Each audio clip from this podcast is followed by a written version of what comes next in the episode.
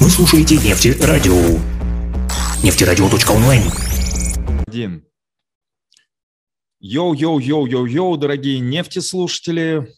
Конечно же, не переключайтесь, поскольку в эфире сейчас Нефтерадио будет звучать традиционная передача, традиционная передача «Телемост».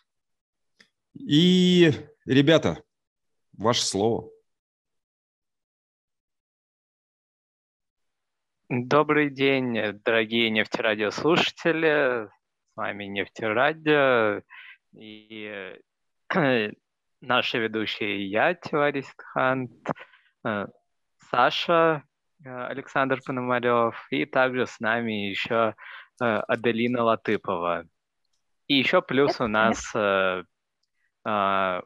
гостья Милюша Харасова, тоже привет. Привет. Привет, привет.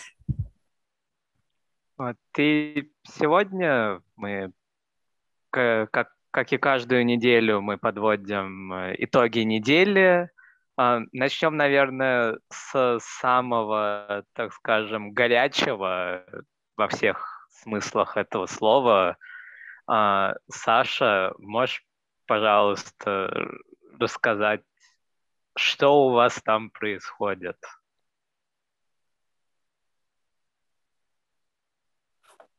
Привет, ребята, рад вас видеть, слышать.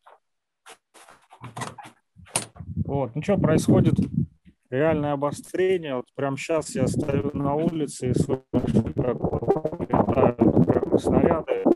Я не знаю, слышно ли довольно-таки здорово, и достаточно давно такого не было слышно. Вот, последнее время это с пятницы началось обострение, вот, э, началась эвакуация людей по причине того, что обстрелы действительно жестокие стали. Вот сегодня буквально была уже информация о том, что опять домов было разрушено, но а, на другой стороне фронта, не на Киевском а даже были жертвы, два человека погибли, а уже появились даже фотографии, то есть а, в сгоревшем доме останки человеческих людей, как не а, Саша, лучше тебе зайти в помещение и все-таки, наверное, выключить видео, поскольку интернет может не справляться. Ситхант? Да, интернет у меня э, не особо хороший. Вот, слышно меня, нет? Да, да, да слышно прекрасно. Слышно.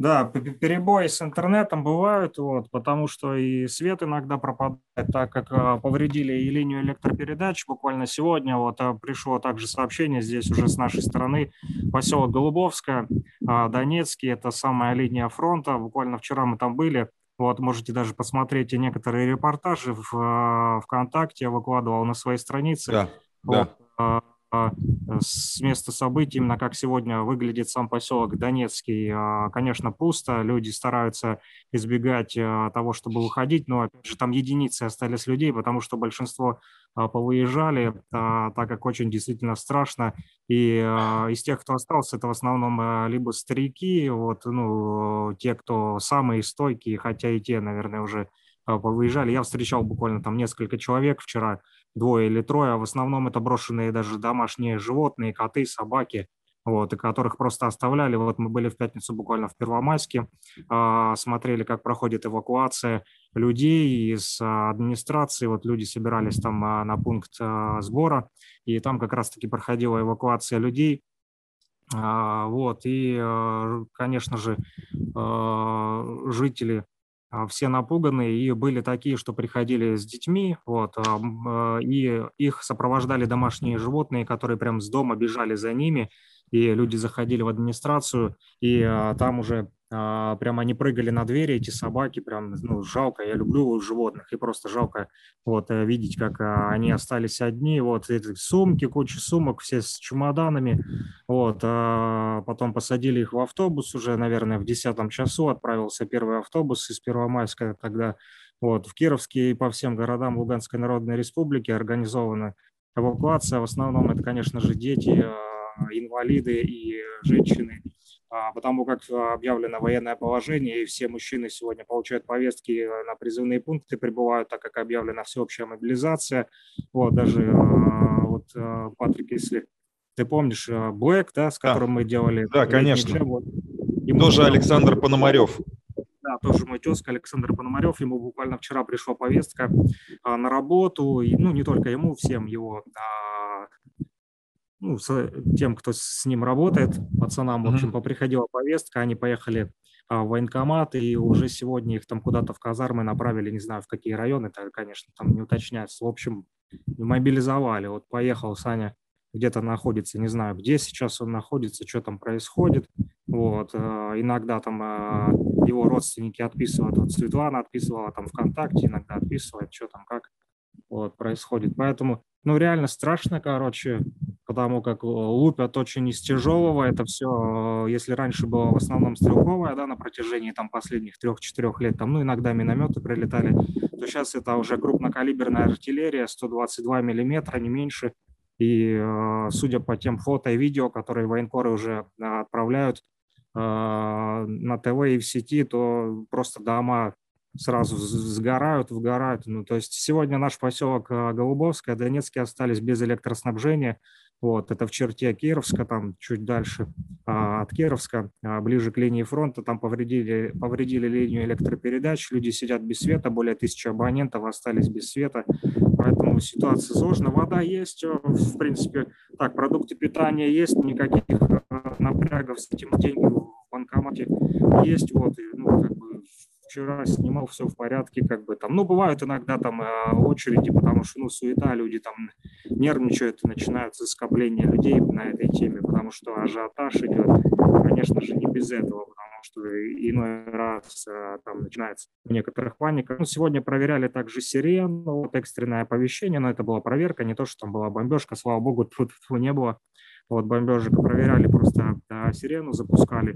Вот еще вечером будут проверять, как работает. Вот. Э, ну, так, в принципе, все работает, все есть там.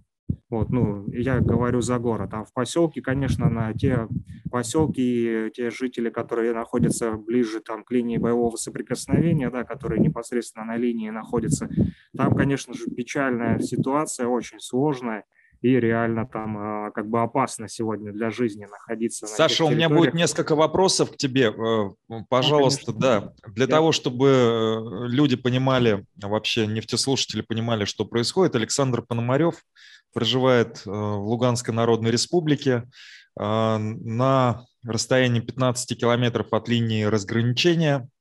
И на данный момент наблюдается обострение Насколько я знаю, ты сейчас находишься на работе, удаленно сейчас вынужден работать. Вас перевели на 7 на 24, на такой формат, верно?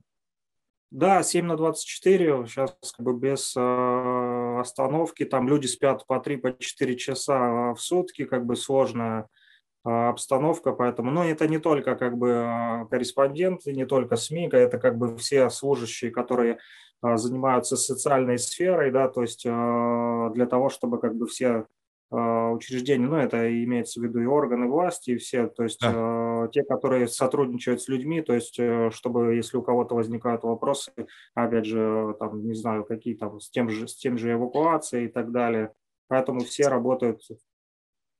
Скажи, пожалуйста, похоже ли это обострение на август позапрошлого года, когда вы Э, следы прятались по подвалам. Да, совершенно как? верно. Тогда было также жутко. Это, в принципе, повторение э, того же сценария. Но единственное отличие, что это в этот раз это намного страшнее и намного серьезнее, потому что это идет не только наше направление, но это идет по всем направлениям Луганской и Донецкой народных республик. То, есть и Мариуполь, Донецк. Абсолютно верно, да. Они сегодня вот буквально утром 20 э, февраля Э, вооруженные формирования Украины пытались форсировать реку Северский Донец и как бы перейти угу. на эту сторону. Вот, у них не получилось, э, их отбили, как бы э, народная милиция дала отпор, и сообщается, что не изменилась линия фронта, то есть все так и происходит. Точно такое же было обострение на Дебальцевском направлении, тот самый Дебальцевский котел, который да, да.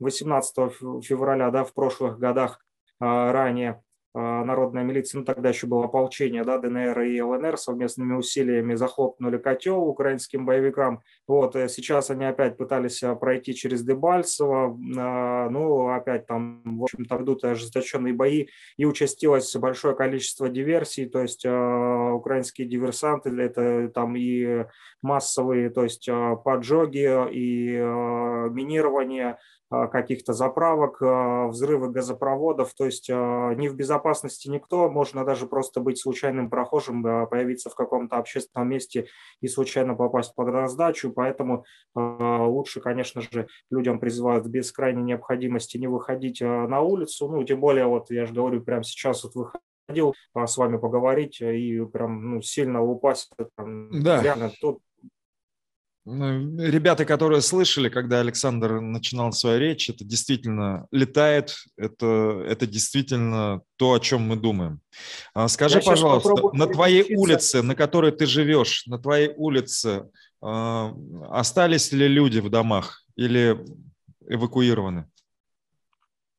Ну, из того, кого я видел, в принципе, ну, сейчас трудно кого-то увидеть, потому что идет стрельба, и люди стараются прятаться по домам. Поэтому вот сегодня я еще не видел ни одного из своих соседей, никого. Вчера видел, mm-hmm. как бы это самое, там было несколько машин. Но, опять же, заметно опустели, как бы э, улицы. Вчера, в принципе, в магазин, когда ходил, вчера там а, воду покупал, там, ну, встречал людей, но те, которые были, в принципе, остались. Ну, единственный вопрос в том, что они намного реже выходят на улицу по причине того, что, как бы, ну, началась стрельба. Если это затишье, то люди выходят там, да, сходить в магазин, там, поводу, там, решить какие-то вопросы. Ну, в принципе, в городе вот вчера были, там, как бы, тоже народ есть, э, вот, но Повыезжали, конечно, я скажу, что много людей повыезжало, а, женщин и детей, конечно же, вот э, буквально, наверное, если в первый день эвакуации там выехало там два, по-моему, автобуса из Кировска, то на следующий день, и это было только вечером, там, да, началась эвакуация, там два автобуса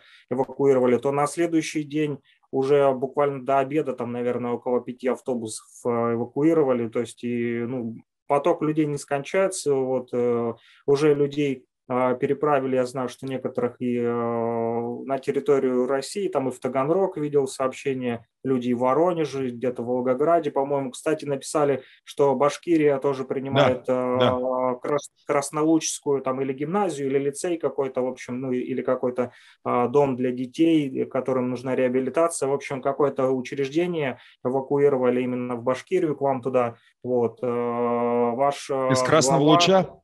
Из Красного да, Луча? Из, Крас... из Красного Луча или из Краснодона, вот, чтобы не ошибиться, точно вчера читал э, сводку. Вот, и вчера еще читал, что вот ваш глава э, заявил о том, что Республика Башкортостан да. будет принимать беженцев да. с Донбасса, вот, с ЛНР, с ДНР, поэтому вот, поддержка идет с России, конечно же, вот, максимальная, ну, в общем, повторяется 2014 год, и по всем фронтам идет очень сильное обострение, и Опасно, очень опасно. На работу вы ездите в Кировск или э, только удаленно сейчас? Какая ситуация? Нет, ну сегодня просто как э, воскресенье, да, типа выходной, mm-hmm. но по факту, если нужно куда-то выехать, то есть мы вчера, допустим, э, были дома, потом позвонили, поехали как бы работать, то есть, ну, завтра, естественно, в обычном режиме с понедельника по пятницу будем работать там, как обычно, ну, то есть на рабочем месте, в редакции, а сейчас просто на телефоне, если нужна какая-то экстра выезд там или что-то сделать, вот, э, вчера, вот я же говорю, были дома, позвонили, поехали вот на поселок э, Донецкий делали репортаж. Вот. Э, Саша, у меня есть общем... еще один вопрос. Скажи, пожалуйста, э, про, ну, это будет крайний вопрос с моей стороны. Скажи, пожалуйста, настроение у людей какое? Продолжение ужаса без конца или ужасный конец? К чему склоняются люди? Вообще вот именно настроение. Ну, разные настроения, смотря у кого, как бы, ну, естественно, те, кто сильно напуганы, те, кто выезжают, они просто спасаются бегством. Из тех, с кем мы разговаривали, вот в Первомайске, а, там э, была женщина, вот, которая старушка, там ей уже за 70, она говорит, а, что мне просто здесь больше негде жить, у меня два, э, с 2014 года уже два дома в Первомайске разрушено, поэтому, говорит, меня здесь ничего не останавливает, меня ничего не держит, поэтому я уезжаю, куда меня там примут, поселят в России, мне все равно, лишь бы не слышать эти выстрелы. А, была еще одна женщина, с э, двумя детьми. Она в 2014 году тоже выезжала, но выезжала тогда с одним ребенком. У нее был один сын э, и с мужем, и там уже э, они, будучи беженцами, в общем, жили в Сибири. Там она родила второго ребенка, но потом вернулась назад, когда здесь затихли бои, она вернулась назад, захотела жить здесь вот. Но сейчас опять, так как э, опять очень сильно страшно стало и опять очень жестокие обстрелы, она уже с двумя детьми, со своими и с тем ребенком, который родился в Сибири, но потом переехал сюда, в Донбасс, вот она с ними уже возвращается теперь опять э, в пункты для беженцев, для эвакуированных, вот, потому что опять говорит э, страшно. Вот. Ну, из тех, кто эвакуировался, конечно, те, кто как бы, ну, а, работают, там, да, ну, можно сказать, привыкшие, да, такие люди, там, они как бы, ну, держатся, ну, понятно, что у них нет выхода, они, ну, должны работать, помогать людям другим, кто-то же должен и вывозить этих, да, а, те же водители, которые на автобусах, вот, э, с таксистом ехали, разговаривали, он там, ну, что там это, как спрашивают тоже новости, я говорю, ну, что, все смотрят, там, все видят, что происходит, как бы, ну, Люди работают, у всех разные настроения. Кто больше напуган, тот, естественно, паникует и говорит, что все, типа, хана нас убьют. Э, другие, наоборот, э, говорят, что пора уже заканчивать это, наверное, э, беспредел этот, и что Россия должна уже принять окончательное решение, как бы уже чтобы обратились депутаты Госдумы к Путину, чтобы наконец-то признали. И наши говорят в основном, что пора уже заканчивать и Хватит mm-hmm. церемониться с европейскими политиками и с э, Киевом, который отказывается. Им предлагали все решить мирным путем, но, как видно, после переговоров они только начали наступать. Ну, как вы видите, наступление на Киев не случилось. Они обещали, что Укра... Россия нападет на Украину 16 февраля, затем 20, но как получилось, в итоге напали на нас. Пока вот два, mm-hmm. два только с, два трупа гражданских на нашей стороне, на Донбассе, но на Украине. В Киеве нет трупов, нет жертв, нет обстрелов, они, по ним никто не стреляет. Стреляют пока только почему-то по Донбассу. А, судя по всему, а, все понятно, кто на кого напал. Для тех, кто только что присоединился к эфиру Нефтерадио или слушает нас в записи, э, идет программа «Радио Мост». В эфире Александр Пономарев, главный редактор Нефтерадио, который находится в Луганской Народной Республике, фактически в районе линии разграничения. Я передаю слово Ситханту э, Тивари и снова Александру Пономареву.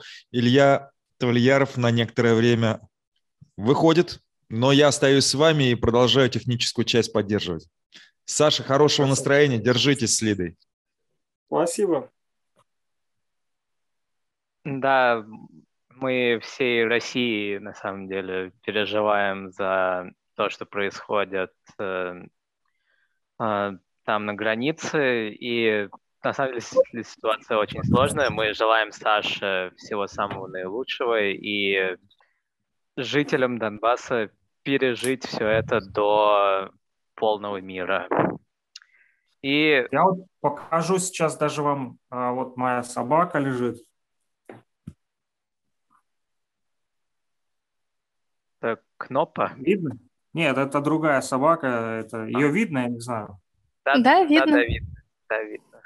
Вот, я ее запустил в коридор, потому как а, на улице она боится находиться, вот, а, прыгает на дверь, шкребет, обдирает просто и заборы, и все, сходит с ума, потому как а, выстрелы очень а, сильные, и выстрелы очень рядом, и поэтому она очень сильно напугана, и я ее запустил сюда уже в квартиру, в коридор, не, несмотря на то, что она большая, здоровенная овчарка, вот, кавказская, поэтому, и несмотря на то, что она злая, она тоже боится.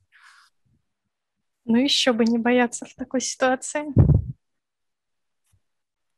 Ну, да, а, как бы сложно, сложно, страшно, и все находимся в одной лодке. Поэтому, Саш, еще раз тебе удачи, всего самого наилучшего. Просто вам сейчас э, а, я честно не представляю, каково это реально переживать самому. Поэтому просто...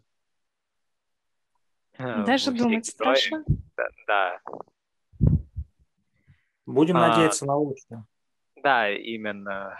То есть, и, да, как ты уже упоминал, что есть мнение, что это шанс э, все, ну, поставить все точки над «и», и идти дальше, да, чтобы завершить этот конфликт. Будем надеяться, что в этом направлении все и разовьется. А, да, и, наверное, мы перейдем на более мирные, так сказать, новости, на наши студенческие, а, молодежные. А, да, у нас сегодня в эфире Хотелось бы просто отметить то, что вот э, для ребят, я прошу прощения, снова Илья Тавлияров, я подключился. Хотелось бы просто сказать то, что не забывайте, война, война рядом с нами. Вы не думайте, что это находится где-то там в двух тысячах километрах от Уфы.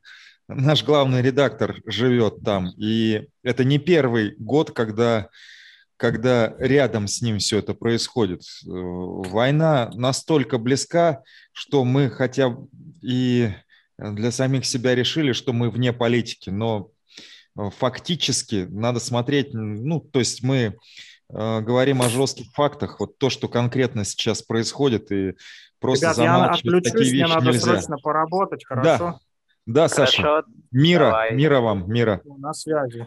Да. Таким образом, не забывайте о том, что кто следующий после Донбасса, кто следующий. Все очень понятно. Это началось давным-давно. Сначала была Югославия, потом Украина, теперь, теперь отступать некуда. Ну, это, конечно, потому что мы живем-то все-таки в России, и наша страна Э, прямо, ну, прямо вовлечена в этот конфликт, поэтому неважно, мы живем э, э, в Белгороде, Ростове, Москве, Уфе или Владивостоке, то есть это нас прямо касается. Сидхант, я попрошу тебя еще раз представить гостей, тех, кто участвует в эфире да. «Нефтерадио» сегодня, 20 20-го, а, забыл какой месяц, февраля, воскресенье. Февраль, да, февраля. А я, да, я, ребята, с вами на всякий случай прощаюсь, но я не отключаюсь. Если что, я да, рядом. Хорошо. Да, хорошо. А, итак, дорогие нефтерадиослушатели, мы напоминаем вам, что сейчас идет наша еженедельная программа «Телемост», э, итоги недели, и с нами на связи я, Тивари Сидхант, и Аделина Латыпова. Также у нас сегодня гость Мелиуша Харасова, а, ученица 39-й школы города Уфа. Так, э, Мелиуша, наверное, начнем с тебя.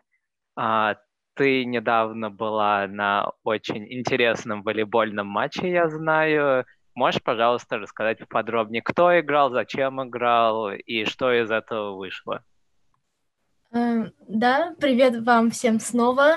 Э, вчера я была на волейбольном матче, матче впервые была. Э, играли наша уфимская команда «Урал» и «Динамо» Ленинградской области. Э, матч, честно говоря, мне очень понравился. Он был интересным, захватывающим и я получила много эмоций и была очень рада, то, что посетила, потому что, честно говоря, был такой страх, то, что игра будет скучной и может легко победить какая-то из команд. В итоге победила кон- команда «Динамо», конечно, очень грустно. Я болел за наш Урал, но игра, правда, вышла очень интересной. Эм, что можно сказать? Обе команды были очень сильными, и я бы сказала то, что Уралу совсем немного не хватило до победы, и какого и она а... бы вполне могла победить, если бы в конце немножко поднажала. А с каким счетом э, наши проиграли? Наши проиграли со счетом 3-2. А, ну, понятно, что три сета они э, проиграли, а вот в финальном сете а, в финальном а, какой сете разрыв очков был? счетом 16-14. А, ну то есть это прям вообще близко-близко все Да. было до последнего мяча. Ну, ты ранее бывала уже на спортивных таких соревнованиях? Да, ну, раньше я была было. также на футболе болельщицей, и в детстве очень часто ходила на хоккей, и мне кажется, вот волейбол это было что-то более захватывающее, чем футбол или хоккей. Э, Конечно, все спорт, э, виды спорта хороши, но вот именно волейбол меня сильно зацепил. И также, говоря про последний сет, там игроки шли прям друг за дружком 15-15, 16-15, и вот так вот э, получилось то, что Динамо вырвались вперед, и они выиграли. А, то есть ты нашла себе спорт по душе, это очень здорово. Да. А, Адель, тебе нравится какой-нибудь спорт? Ты ходишь на подобные мероприятия? Нет, я вообще ни разу не ходила. Э, Да и я особо спортом не интересуюсь. Разве что киберспортом. Вот, э, вот по нему я смотрела различные стримы, турниры по играм, которые меня интересуют. И мне было даже очень приятно увидеть, что по телевидению появились каналы, где транслируют киберспортивные состязания. А, а, хотя, нет, я, кстати, я не хожу, не смотрю другие соревнования, но сама я занималась спортом, в частности, стрельбой из лука. И я ездила на соревнования и, можно сказать, участвовала сама, с другой стороны. А, Не это зрителем, всегда- а это это всегда спортсменом. лучше, на самом деле. Да, ну и волнительнее с другой стороны. Да. То есть так ты, может, ты и волнуешься за спортсменов и за того, кто победит, но у тебя ты не несешь ответственности за это. Да, кстати говоря, о волейболе у нас э, не так давно в эфире э, была представительница молодежной команды. Я честно не помню название этой команды, как-то на А вроде как. Уфимочка? Нет. А, нет, не, у- не Уфимочка. Когда с Ариной мы были в эфире, а, Аврора, нет? Аврора. Да, Аврора. То есть, а с Уфимочкой это уже наш один из будущих запланированных эфиров, да, э, вместе с э, Ариной и другими фанатами волейбола. А, да, то есть э, отрадно, что волейбол как спорт э, так притягивает нашу молодежь, потому что я лично а, влюбился в волейбол только после того, как посмотрел мультик японский про волейбол. А, Это было несколько лет назад. Еще, ну, да, очень интересно. А, и стрельба из лука, кстати, Адель, очень а, интересный вид спорта. Я, честно говоря, для себя открыл его а, на токийских Олимпийских играх. То есть и как я до сих пор подписан на некоторых чемпионок из Латинской Америки. Там а, Анна Паула Васкес, я не знаю, вдруг наши нефтерадиослушатели знают эти фамилии. А, ну, в общем, очень интересный и волнительный вид спорта. То есть кто бы что ни думал. И так и есть. Прошу Хотя, прощения, например, я хотела- да. Я хотела сказать то, что последний сет они проиграли со счетом 16-18, я немножко ошиблась. А, И также сходить на волейбольный матч мне посоветовал мой тренер по волейболу как раз, и я сама занимаюсь этим спортом, и вот мне очень нравится, да. вот, здорово. Но когда сам занимаешься спортом, потом смотреть это, смотреть на соревнования с этим спортом намного интереснее. Можешь подметить какие-то детали, особенности, которые Да. так бы не заметил. Да, есть такое, да. Да, получается более глубокий взгляд на это все. Да, это всегда так, но я лично а, чаще именно в роли болельщика. То есть в моей жизни было достаточно мало каких-то спортивных соревнований. Да, я такой неспортивный человек. А, но я всегда интересуюсь именно самими спортсменами. Не, не столько спортом, да, сколько спортсменами, потому что они всегда очень вдохновляют э, и зажигают огонь внутри, внутри нас своей, своими выступлениями. Кстати, закончились Олимпийские игры в Пекине. Да? У России достаточно хорошее количество медалей.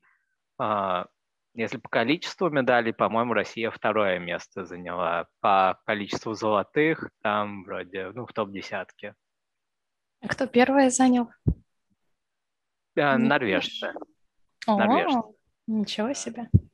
Они, я, я сегодня утром смотрел цифры, то есть они прям разгромили все остальные страны.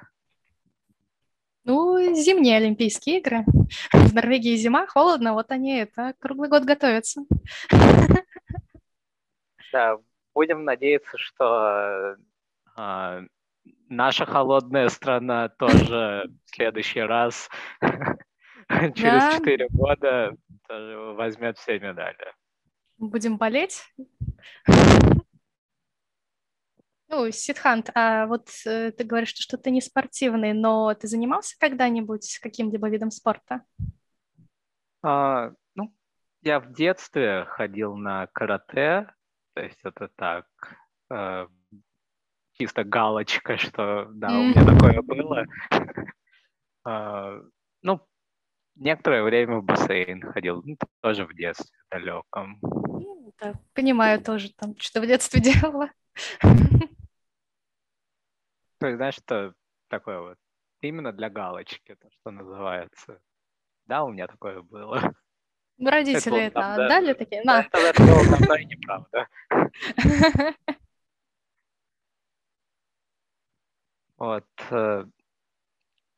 Кстати, кстати, по поводу спорта, у нас в нефтяном недавно хоккейная команда выиграла Оренбург, Оренбургскую команду на каких-то соревнованиях. Это освещалось на, в наших соцсетях. Что поздравляем их. А, и также а, у нас скоро будет э, второй год подряд, то есть это наша новая традиция в нефтяном, то есть зимние, а, зимние соревнования по лыжам среди иностранцев, э, то есть там и сотрудники вуза принимают участие, да, и также различные гости, наши партнеры вуза. В прошлом году это было первый раз в феврале, в этом году, по-моему, а, в начале марта или в конце февраля тоже данное соревнование состоится. Это будет ну, в кампусе Нефтяного, а, на стадионе в Черняковке. Так что очень ждем. Сейчас команды тренируются, это я знаю, они уже сформированы. Вот. А, да, и еще раз уж мы заговорили о спорте и иностранцах нефтяном, то у нас э, проходит отбор на, э, интер, на команду «Интернефтяник» по футболу, то есть это наша сборная иностранцев по футболу. Вот. Так что если вдруг какие-то иностранцы нас услышали и любят футбол, то, пожалуйста, а, свяжитесь э, с иностранным деканатом, и они вас проинструктируют, как можно попасть в команду. Ну что ж, будем Итак. это ожидать пополнения в командах. Да. Я помню, ну вот по поводу соревнований лыж. В прошлом году, я помню, они проводились. Я видела объявление, но, к сожалению, так и не попала там. Э, то ли занята была, то ли еще как-то не состыковалась по времени. Ну, это в этом году надо будет посетить. Это что это такое? Поболеть.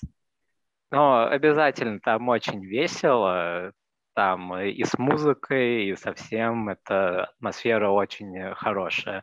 Что, Миль, тоже приходи, ведь мы приглашаем всех жителей города Уфа а, в кампус Нефтяного.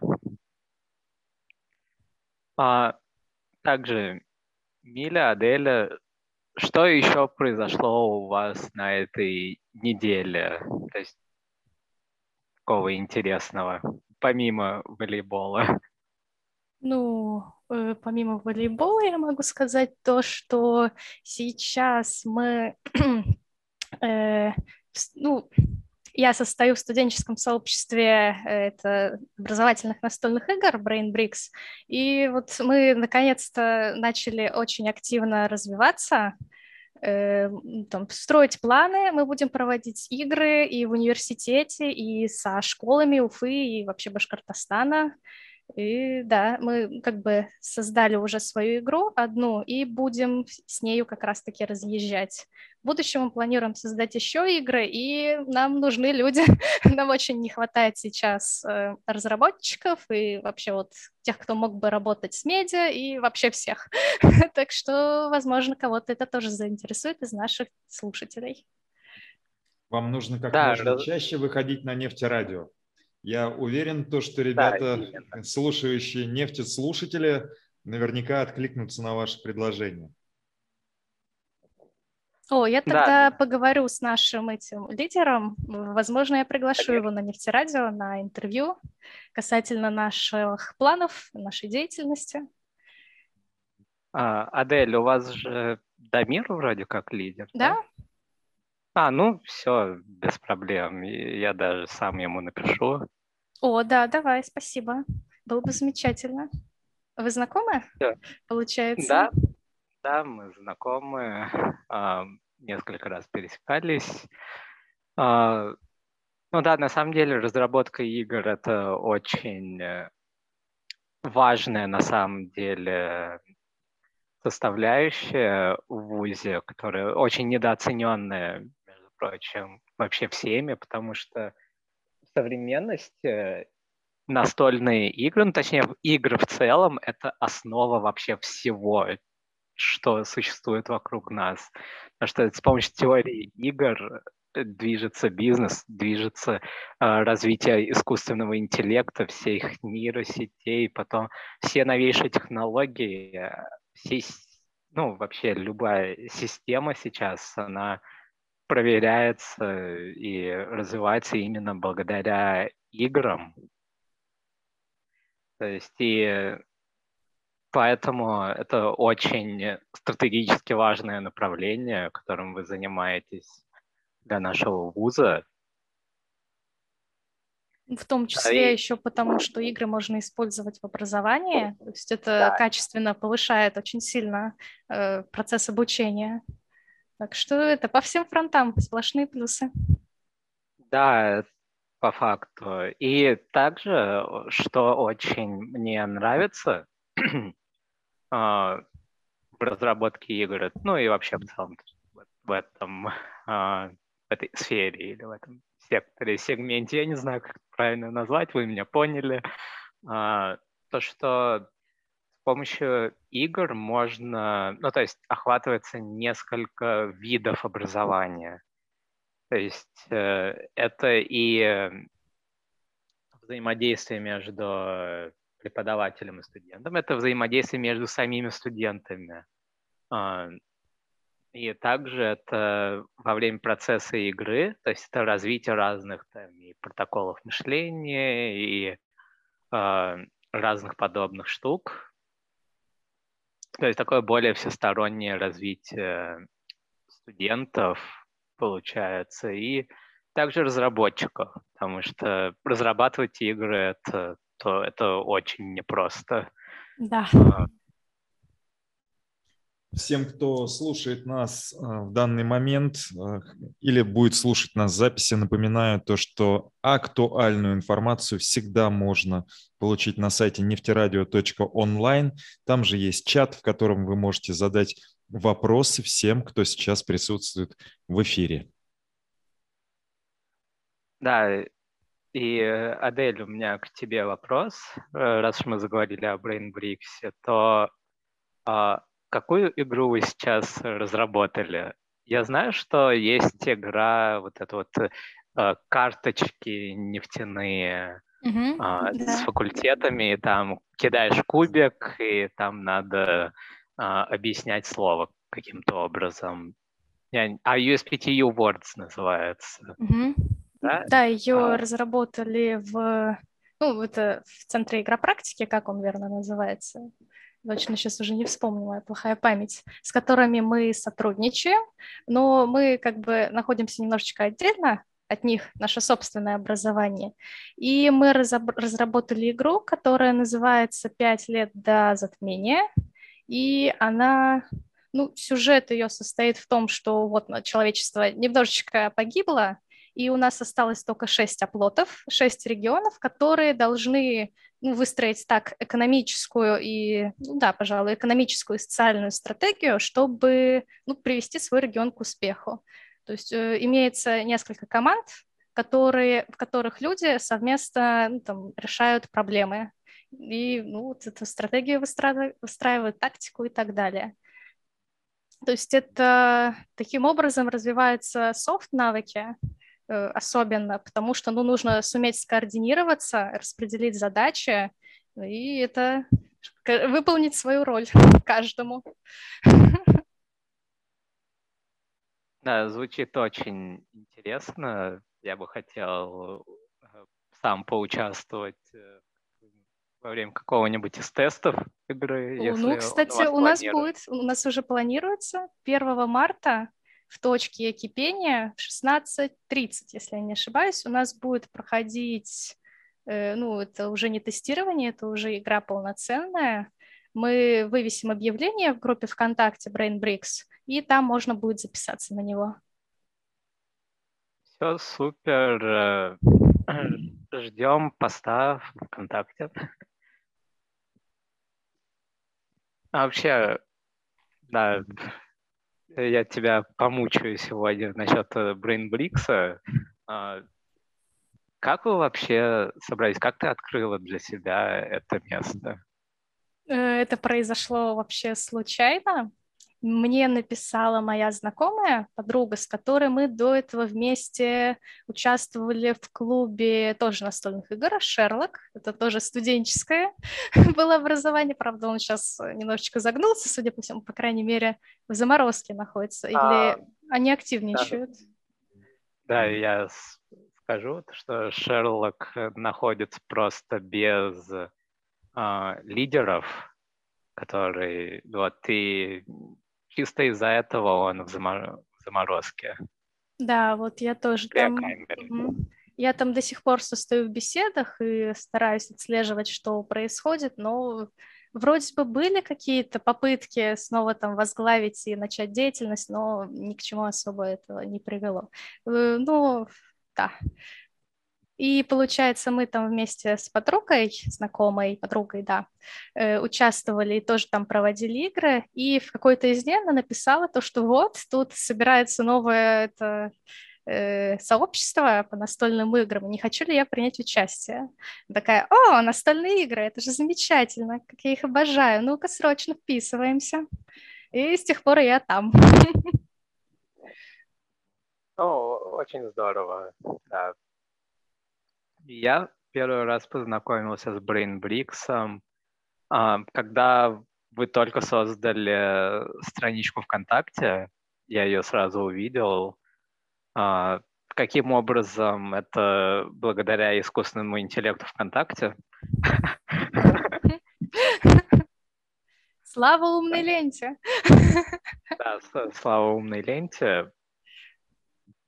И потом уже э, в сентябре, получается, то есть сама страничка, по-моему, где-то весной была создана. А в сентябре уже, когда все охотились за первошами, то мы как раз-таки пересеклись с Дамиром. А, да, и, ну, в принципе, так и познакомились. Ну, то есть мы и так друг друга так немного заочно знали, но хотя бы встретились. Ну да, это он же активно участвует, поэтому мелькает там всюду и везде. Ну, как и ты, впрочем, ты тоже мелькаешь везде.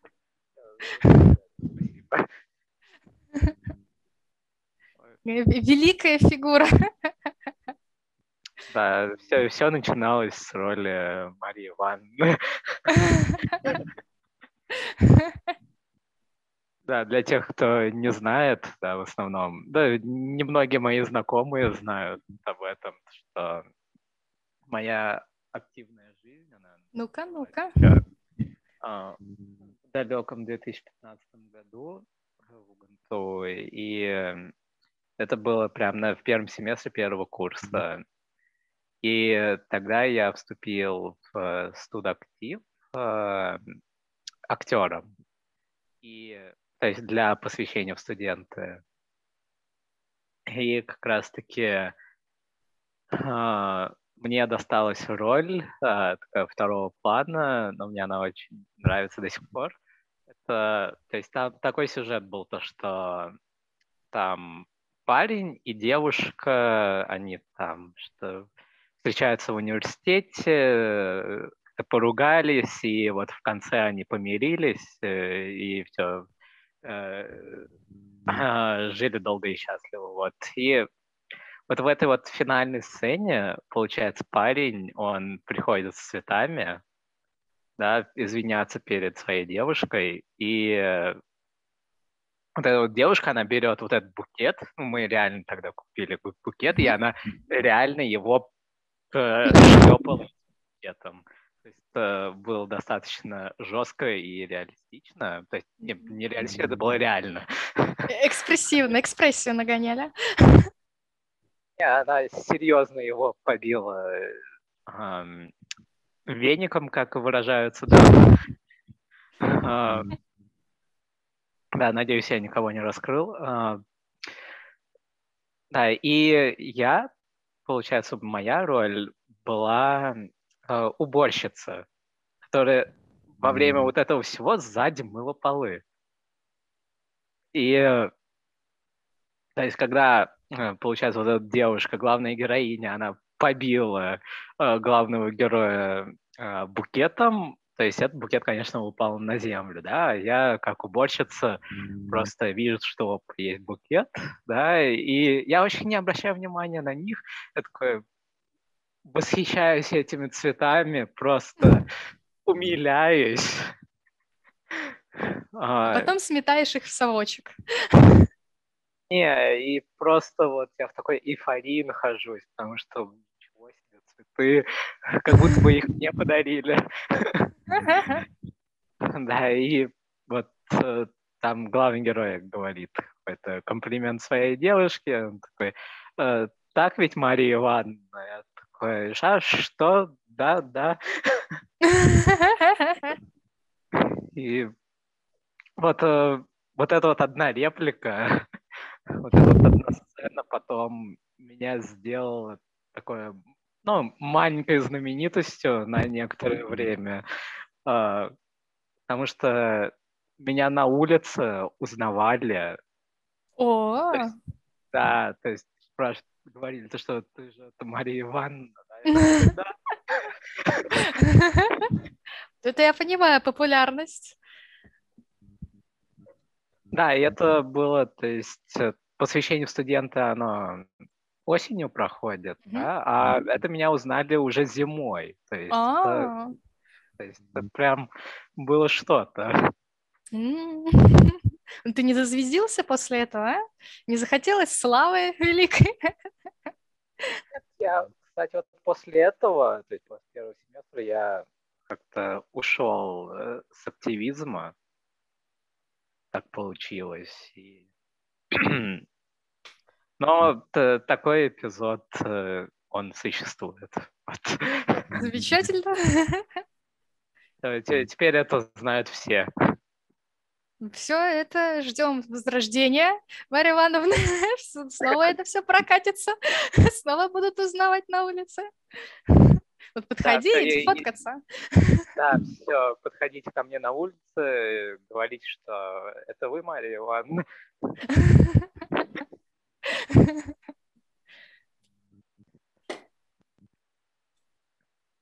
Да. Какие? А? каким образом ты дальше пошел вот то, что в активизм, вот ты говоришь, то, что после а. этого а. на какое-то время отошел от активистских дел, а потом вот сейчас ты тут вот стоишь, знаменитый практически. А, я польщен. А, да. А, то есть как я вернулся к активизму, ты угу. спрашиваешь? Да. А, ну, в общем, после некоторой истории, э, я ее озвучивать э, не буду, но, но я в 2019 году, когда я снова пришел в нефтяной, была зима, я, то есть я вообще в целом как бы тогда просто снова появился вообще везде.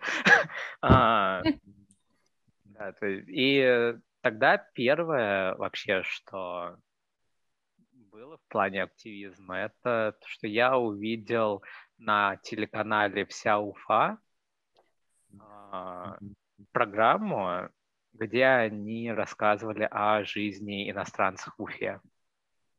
И, ну, мне просто действительно было интересно, что это за программа, какие, ну, то есть и э, то есть, и если возможно, какие-нибудь контакты иностранцев этих взять, потому что мне в, конкретно в тот момент кто-то так вот э, зацепил, и мне действительно было интересно э, расспросить у них что-то. И мне просто сразу предложили э, сняться в этой программе. Да, и вот, то есть это так сказать, был первый шаг э,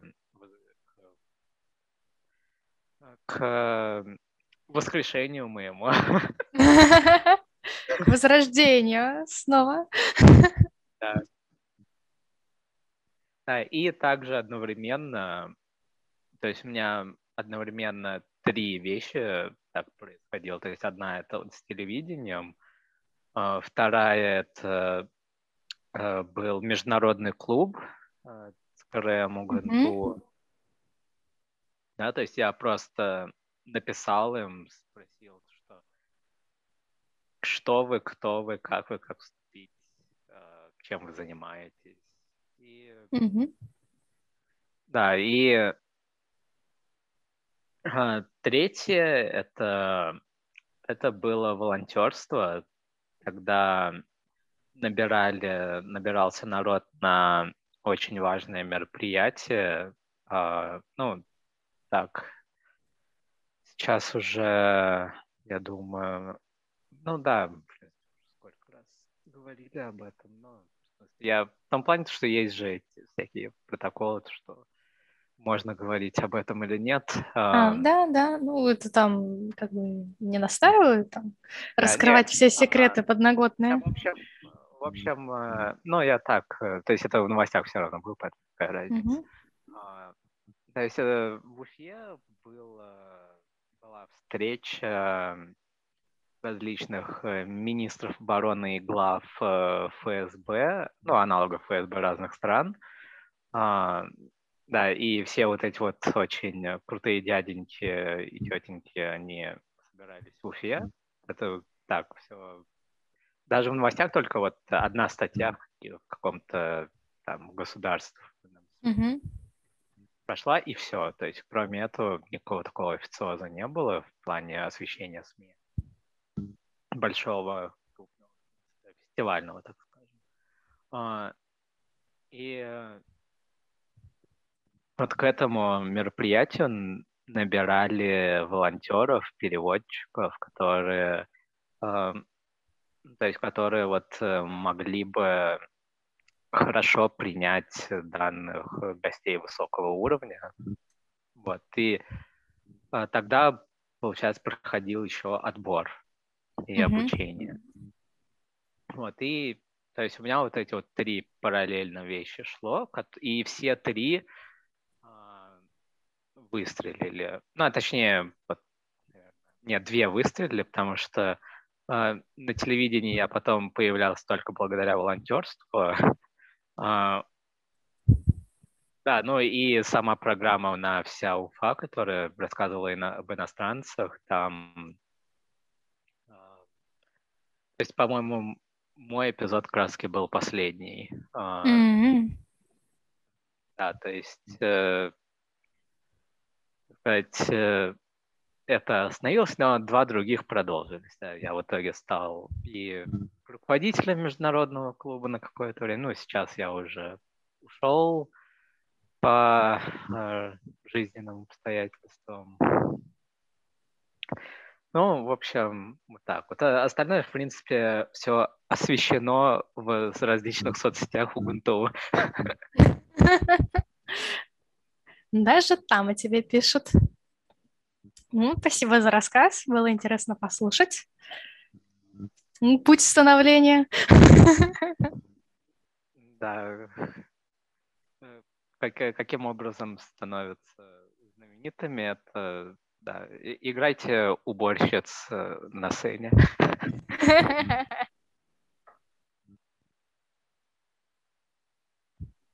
А, Адель, я, извини, забыл, ты на каком факультете? Я на технологическом, по специальности биотехнология, биотехнология.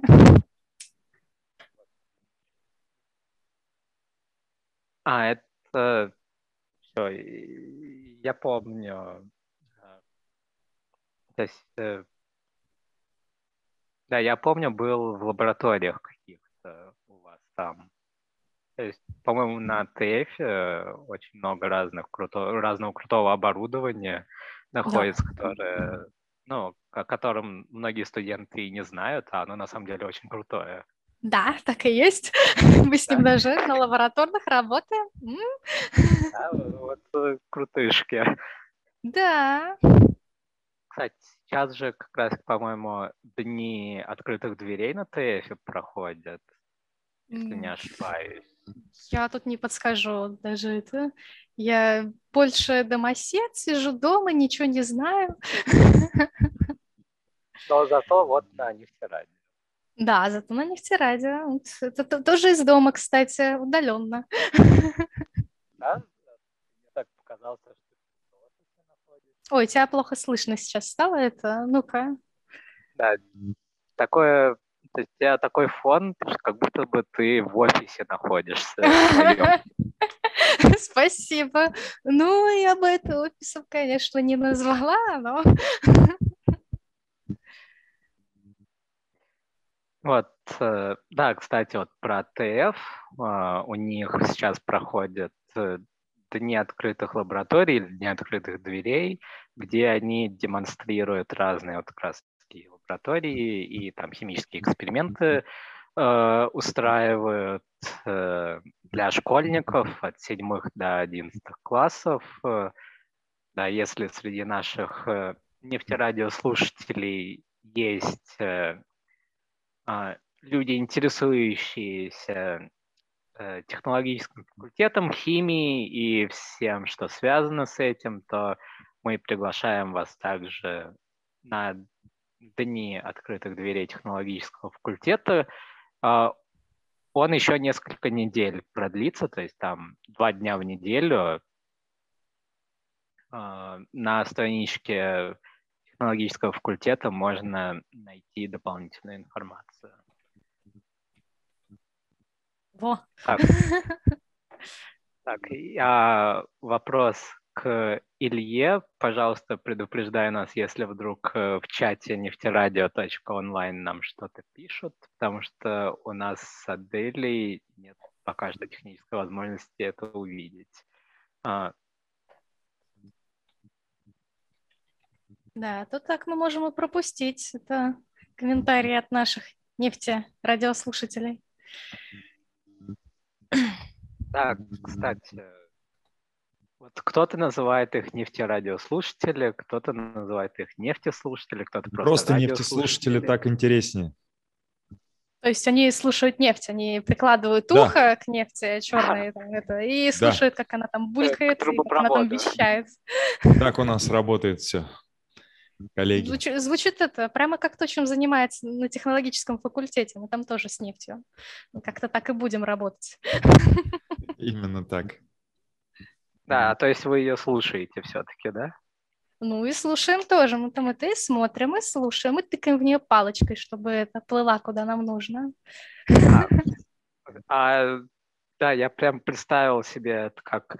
а, есть же вот в Человеке-пауке третьей части, ну, это старом, котором Человек-пауке третьей части, там это, когда Человек-паук стал черным, то есть там был же этот симбиот. Мгм. Вот. И я представляю, это что вот эта вот нефть, она как симбиот просто заглатывает вашу палочку, которую вы, которую вы тыкаете. И потом Да. палочка, это... Палочка, те- теперь нефть тыкает у нас палочкой. Да, и по- потом нефть вас э, палочкой тыкает. Ну да, в принципе, это очень похоже на то, как это в реальности происходит. Один в один. Вот, так что, дорогие абитуриенты, если вы хотите увидеть симбиота в реальной жизни, добро пожаловать в нефтяной. Так, также а, по поводу экспериментов э, с прослушкой нефти, а, мне это напомнило а, уроки геологии, где нам надо определять различные минералы, а, образцы минералов, то есть у нас прям а, такой, так скажем, в конце семестра прям э, тест, экзамен, то что вот перед вами а, несколько образцов, э, вам надо определить, что же это за минерал. И некоторые из них мы определяли на вкус. Ничего себе. Да. Там, это- э, геология просто это очень э, интересное направление, и в нашем нефтяном, кстати, тоже очень хорошая геология. Так что, дорогие абитуриенты, если вы вдруг хотите попробовать на вкус некоторые образцы минералов, тоже добро пожаловать. У нас очень интересно. Вот это вс- всем бы вот так вот перед поступлением давали вот такую вот характеристику, и было бы замечательно, сразу понятно, куда ты хочешь поступать, а куда нет, и чем по жизни потом заниматься. Да, именно этим мы сейчас и занимаемся. Да, давай тогда по всем факультетам пройдемся. О, ну я не смогу, я с другими факультетами не особо общалась, так что тут вся на тебя надежда. А, ну, хотя бы тогда пошутим. А, например, IT-институт, э, да, который бывший ФАП. Да, дорогие нефтерадиослушатели а, или нефтеслушатели, как мы сейчас договорились, а, ФАП — это в нефтяном имеет особый смысл, нежели чем то, о чем вы подумали. Да, ФАП — это раньше была аббревиатура, факультет э, автоматизации производственных процессов, сейчас это IT-институт. Он сейчас известен а, тем, что на нем учится Ильдар Хамитов, э, звезда Уганту Мемес, странички ВКонтакте. Да, Так и, что если вы хотите делать крутые мемесы, то вам туда. Да, если вы хоти- хотите э, пойти по стопам Ильдара Хамитова, то вам на- в IT-институт однозначно. Будете изучать мемологию. Именно, именно. А, также у нас есть э, механический факультет, точнее, он уже давно и НИЦТ, э, институт, так, я честно не помню. как расшифровывается ИНИЦТ. Ну, я помню его прежнее название МФ, механический факультет. А, в общем, механический факультет на самом деле очень такой, наверное, недооцененный, потому что все как-то внимание уходит технологическому, ГНФ, горнефтяного факультету, а механически он как-то так на втором плане остается чуть-чуть, хотя механически он э, очень много научных разработок делает. То есть студенты, они прям работают, занимаются, и прям очень круто у них все. А, поэтому, ребят, если вы хотите развивать науку, то, пожалуйста, механический факультет, и НИЦТ сейчас называется, а, дорогие абитуриенты, можете идти туда спокойно.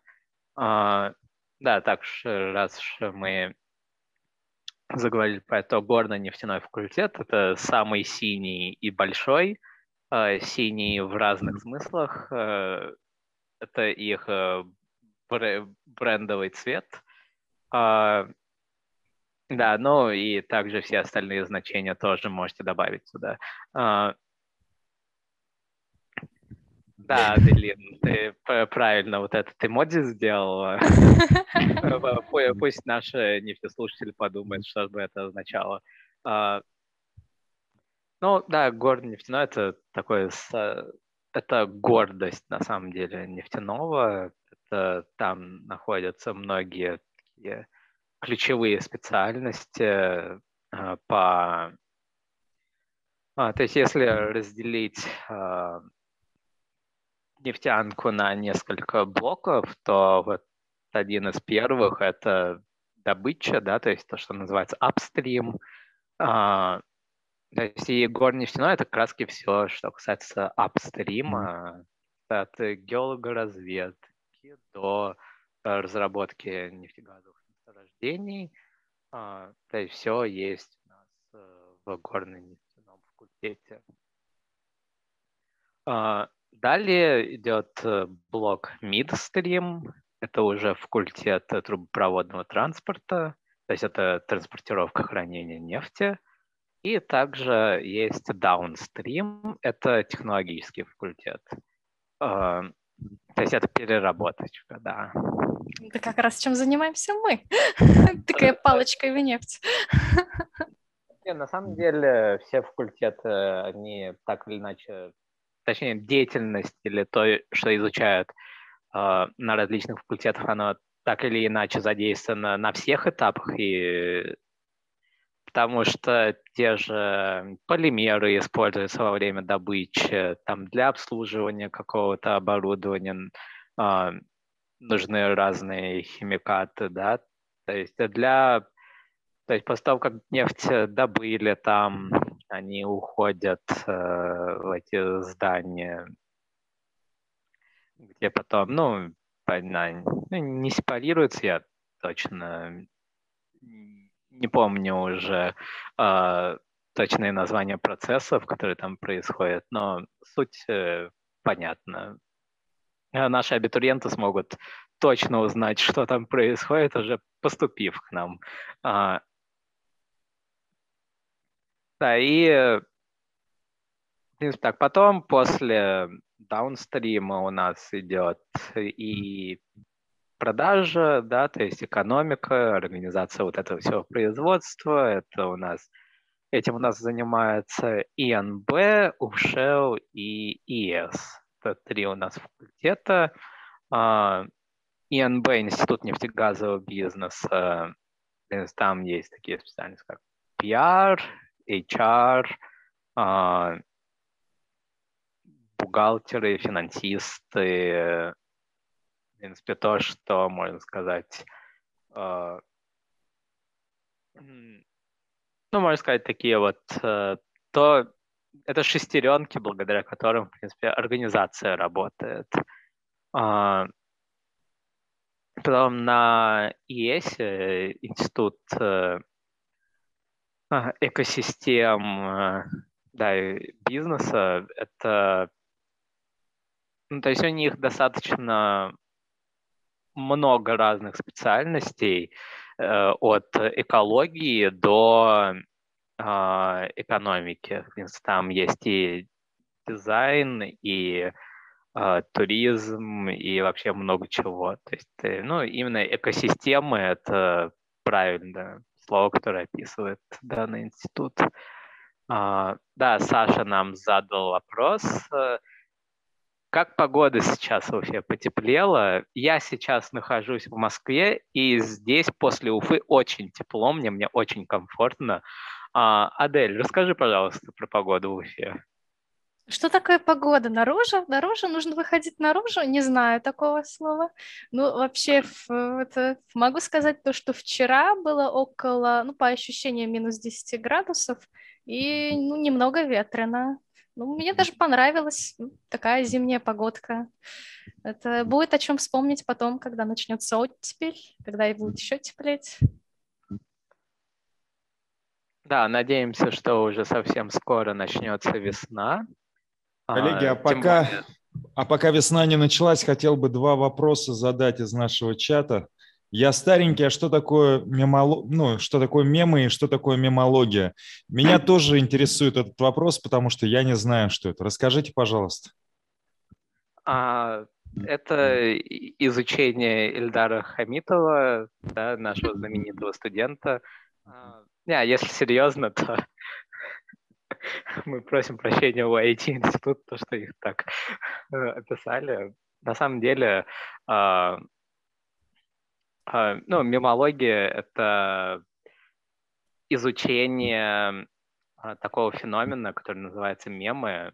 Это на самом деле даже до интернета они существовали. Это, так скажем, это карикатуры, это передача вот информации. выражения различные.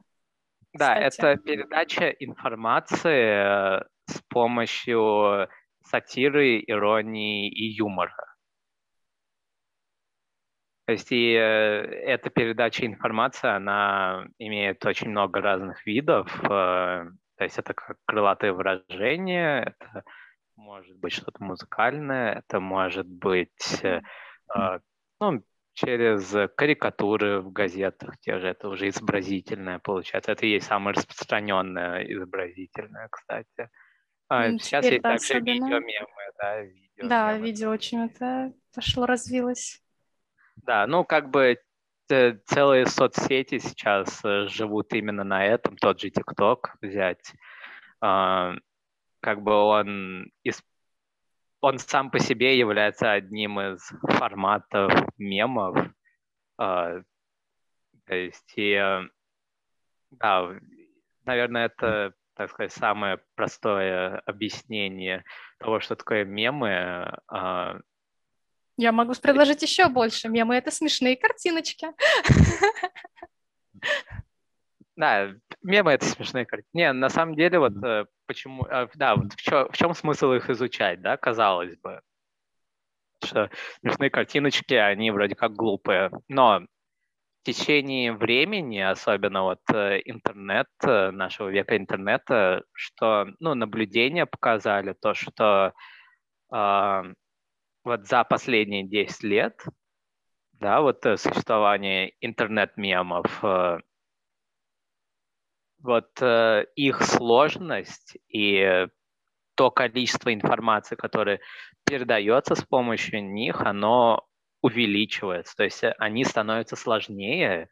Это, так сказать, э, ну, это реально очень э, уже очень важная форма передачи информации в наше время да, и чем дальше мы будем жить, да, то есть чем дальше будут развиваться мемы, тем они будут становиться сложнее, и дальше это уже может, э, э, то есть дальше это может уже стать таким одним из э, важных спо- способов коммуникации между, э, ну, между людьми. Потому что вот даже в образовании сейчас э, мемы потихоньку начинают использоваться, потому что студенты, они лучше воспринимают именно такой формат э, информации. А,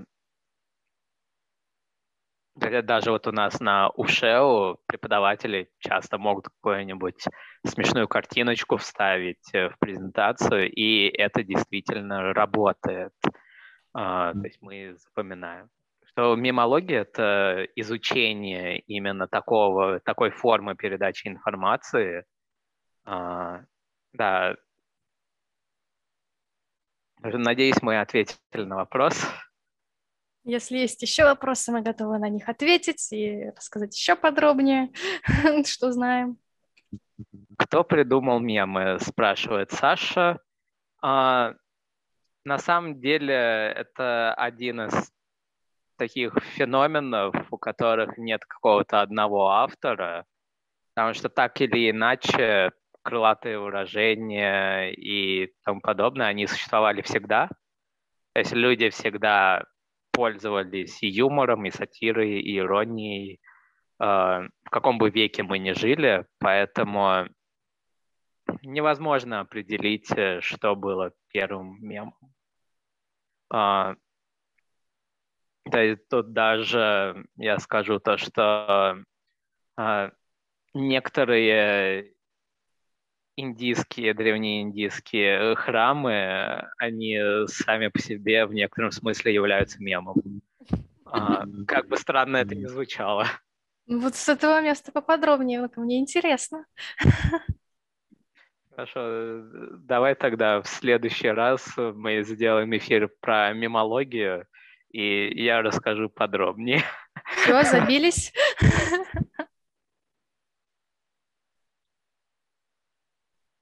Ну вот, кстати, это вот по поводу использования мемов в образовании, это же получается так называемая мнемоника, мнемотехника, то есть да. э, ну, как бы ассоциация как, какой-либо информации с какими-то еще образами, чтобы было проще запоминать.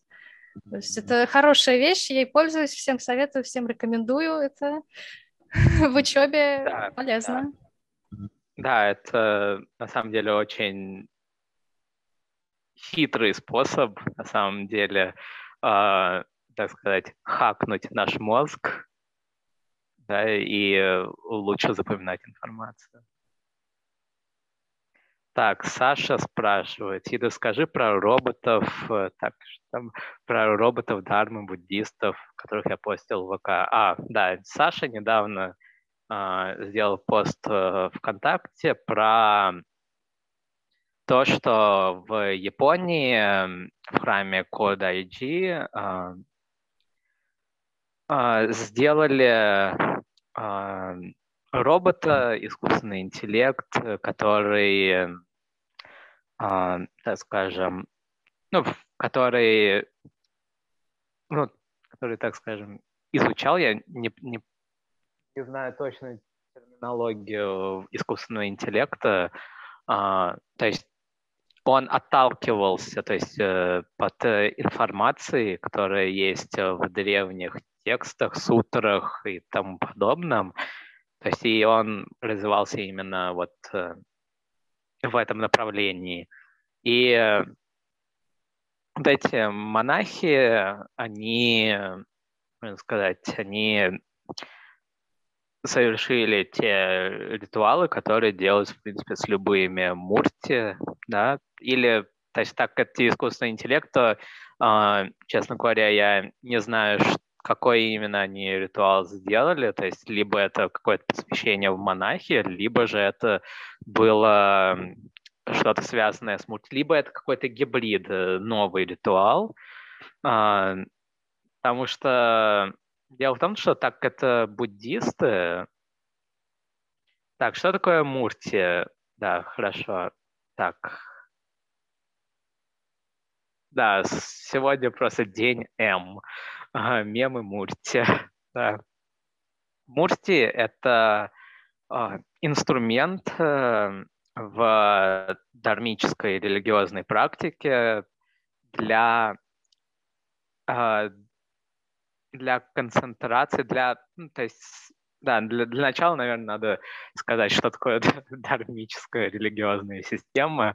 А, это то есть, в религиях есть, эм, ну, можно выделить э, два, ну или три разные категории. Это авраамические религии, это то, что родилось на Западе, это христианство, ислам, иудаизм, а, атеизм э, и все, что связано именно вот с этим всем. То есть то, что знакомо нашим нефтеслушателям ближе всего. Второе – это э, дармическая система. Это то, что существовало в Индии и существует сейчас э, по всей Азии, э, то есть э, по всей Южной, Юго-Восточной и Восточной Азии, вот именно в, в этом регионе. А, и есть также третья категория, это всякое остальное язычество и традиционные религии. То есть это Африка, а, в Европе, такой, то есть... Это... В Сибири. Там ну, же тоже не, Сибирь, не, Сибирь это больше э, связано с дармическими системами, потому что э, чисто из-за географического положения и миграции и всякого такого, это, ну, Сибирь, она связана с дармическими системами. Конечно, классификация есть разная, но то есть именно скорее мое, э, мое мнение, то, что Сибирь все-таки к дармическим относится. Так, вопрос. А, так, я думал, ислам на Востоке родился или в Африке, а не на Западе. А, не, ислам и вообще вот все, что касается авраамических религий, это, да, вот от Эфиопии до можно сказать, Сирии, да, вот в этом регионе все родилось. А, то есть и это считается Западом, потому что это и есть э, один, одна из основ даже современного западного общества, включая российского. А, то есть и это, ну, во всех смыслах это и есть Запад. То есть, э, так, э, можно сказать, что Мурти это как идол. Нет.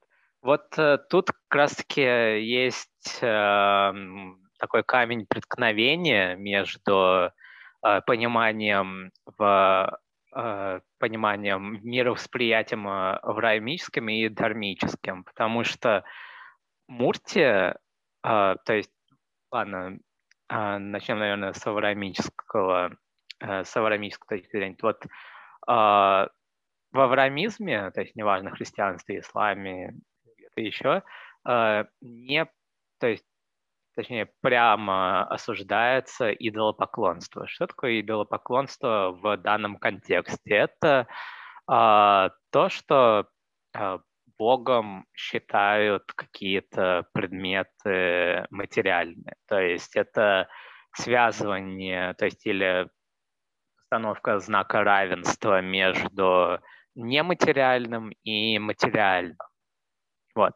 Э, то есть, и когда э, христиане, мусульмане, э, они видят, э, как на Востоке, то есть в Индии, Китае, Японии, Индонезии, неважно, э, как э, есть очень много статуй богов, как есть храмы с этими статуями, есть а, они присутствуют в домах, да, вот, кстати, даже вот покажу, а, даже вот у нас так, вот, это Кубера, а, то есть вот, э, вот такие вот статуи, это, ну, и есть э, Мурти, да, вот, и том, что их использование в, с точки зрения авраамизма считается вот как раз а, ну да, постановкой знака равенства между нематериальным и материальным. Но с точки зрения а, дармы, это не является таковым, то есть э, потому что данные, ну, то есть вот эти вот статуи Мурти, они э, используются как инструмент э, для духовной самореализации. То есть, ну, не все люди способны как-то вот сесть, медитировать и так скажем, э, духовно развиваться, духовно, так сказать, или э, ну, привести в порядок свое сознание. То есть, ну, какую бы цель они ни преследовали, то есть не все люди способны на это. И поэтому Мурти это является таким инструментом, благодаря которым э, люди, э, да, и благодаря которым люди как раз-таки э, могут лучше разобраться в себе, сеть, потому что у статуй разных, у них есть некий образ, который влияет, эм, то есть, ну, когда вот, скажем, э, то есть, ну, как пример просто, вот когда мы видим красный цвет, да, то э, у, ну, то есть у многих людей это ассоциируется с опасностью, да, если зеленый, то это успокаивает. То есть точно так же различные формы, они по-разному влияют на... То есть ну, они по-разному воспринимаются людьми, и как раз таки некоторым людям необходимы вот эти вот, э, э, вот эти вот подталкивания э, внутренние мозговые, которые происходят, когда видишь э, или взаимодействуешь с данной статуей, для того, чтобы э, внутренне как-то э, разобраться с собой. Вот. То есть мурти. И так как э, э, эти статуи, они имеют очень разную форму, очень разную историю. Это, ну, буквально каждая статуя, это она уникальна, да, и не только статуи, кстати, это могут быть деревья, это может быть что угодно этому. А, то есть и они просто по-разному влияют на людей, и некоторым людям вот это вот влияние как раз нужно. Вот. И это и есть Муртия. Ну вот и... прозвучал вопрос из зала, а чем отличаются иконы от Мурти?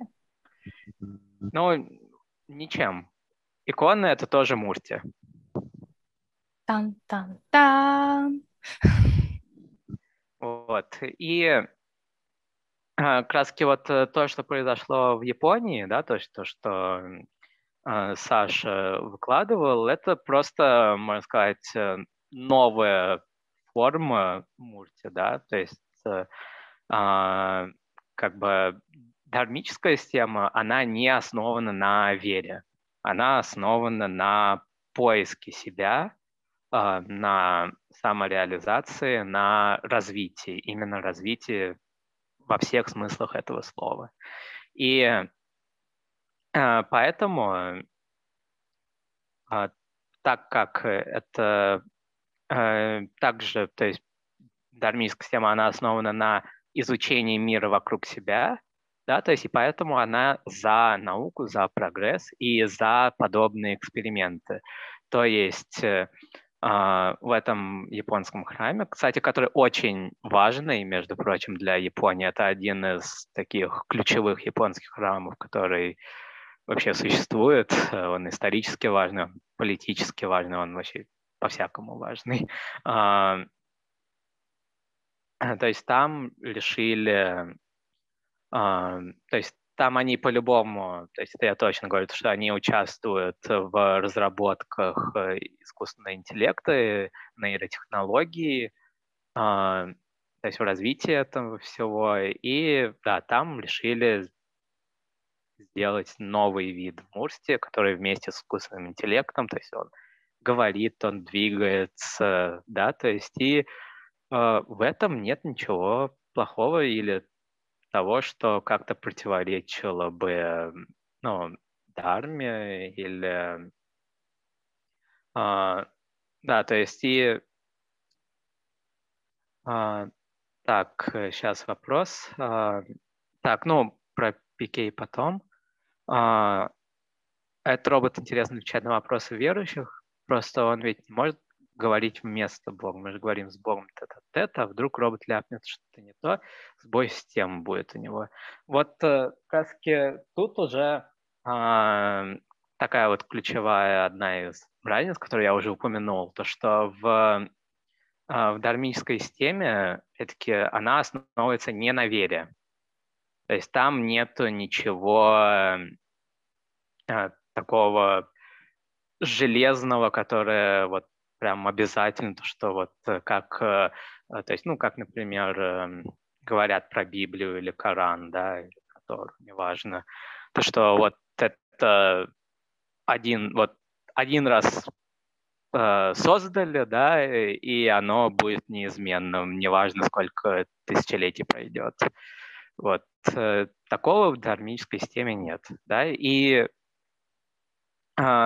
поэтому любой человек, который живет в этом, да, то есть это, то есть, ну, японцы в данном случае, да, синтоисты, буддисты, индуисты, э, они поэтому изначально слепо не верят всем вот этим вот э, священным текстам, они слепо не верят э, всяким указаниям гуру, неважно, монахам, они слепо не верят.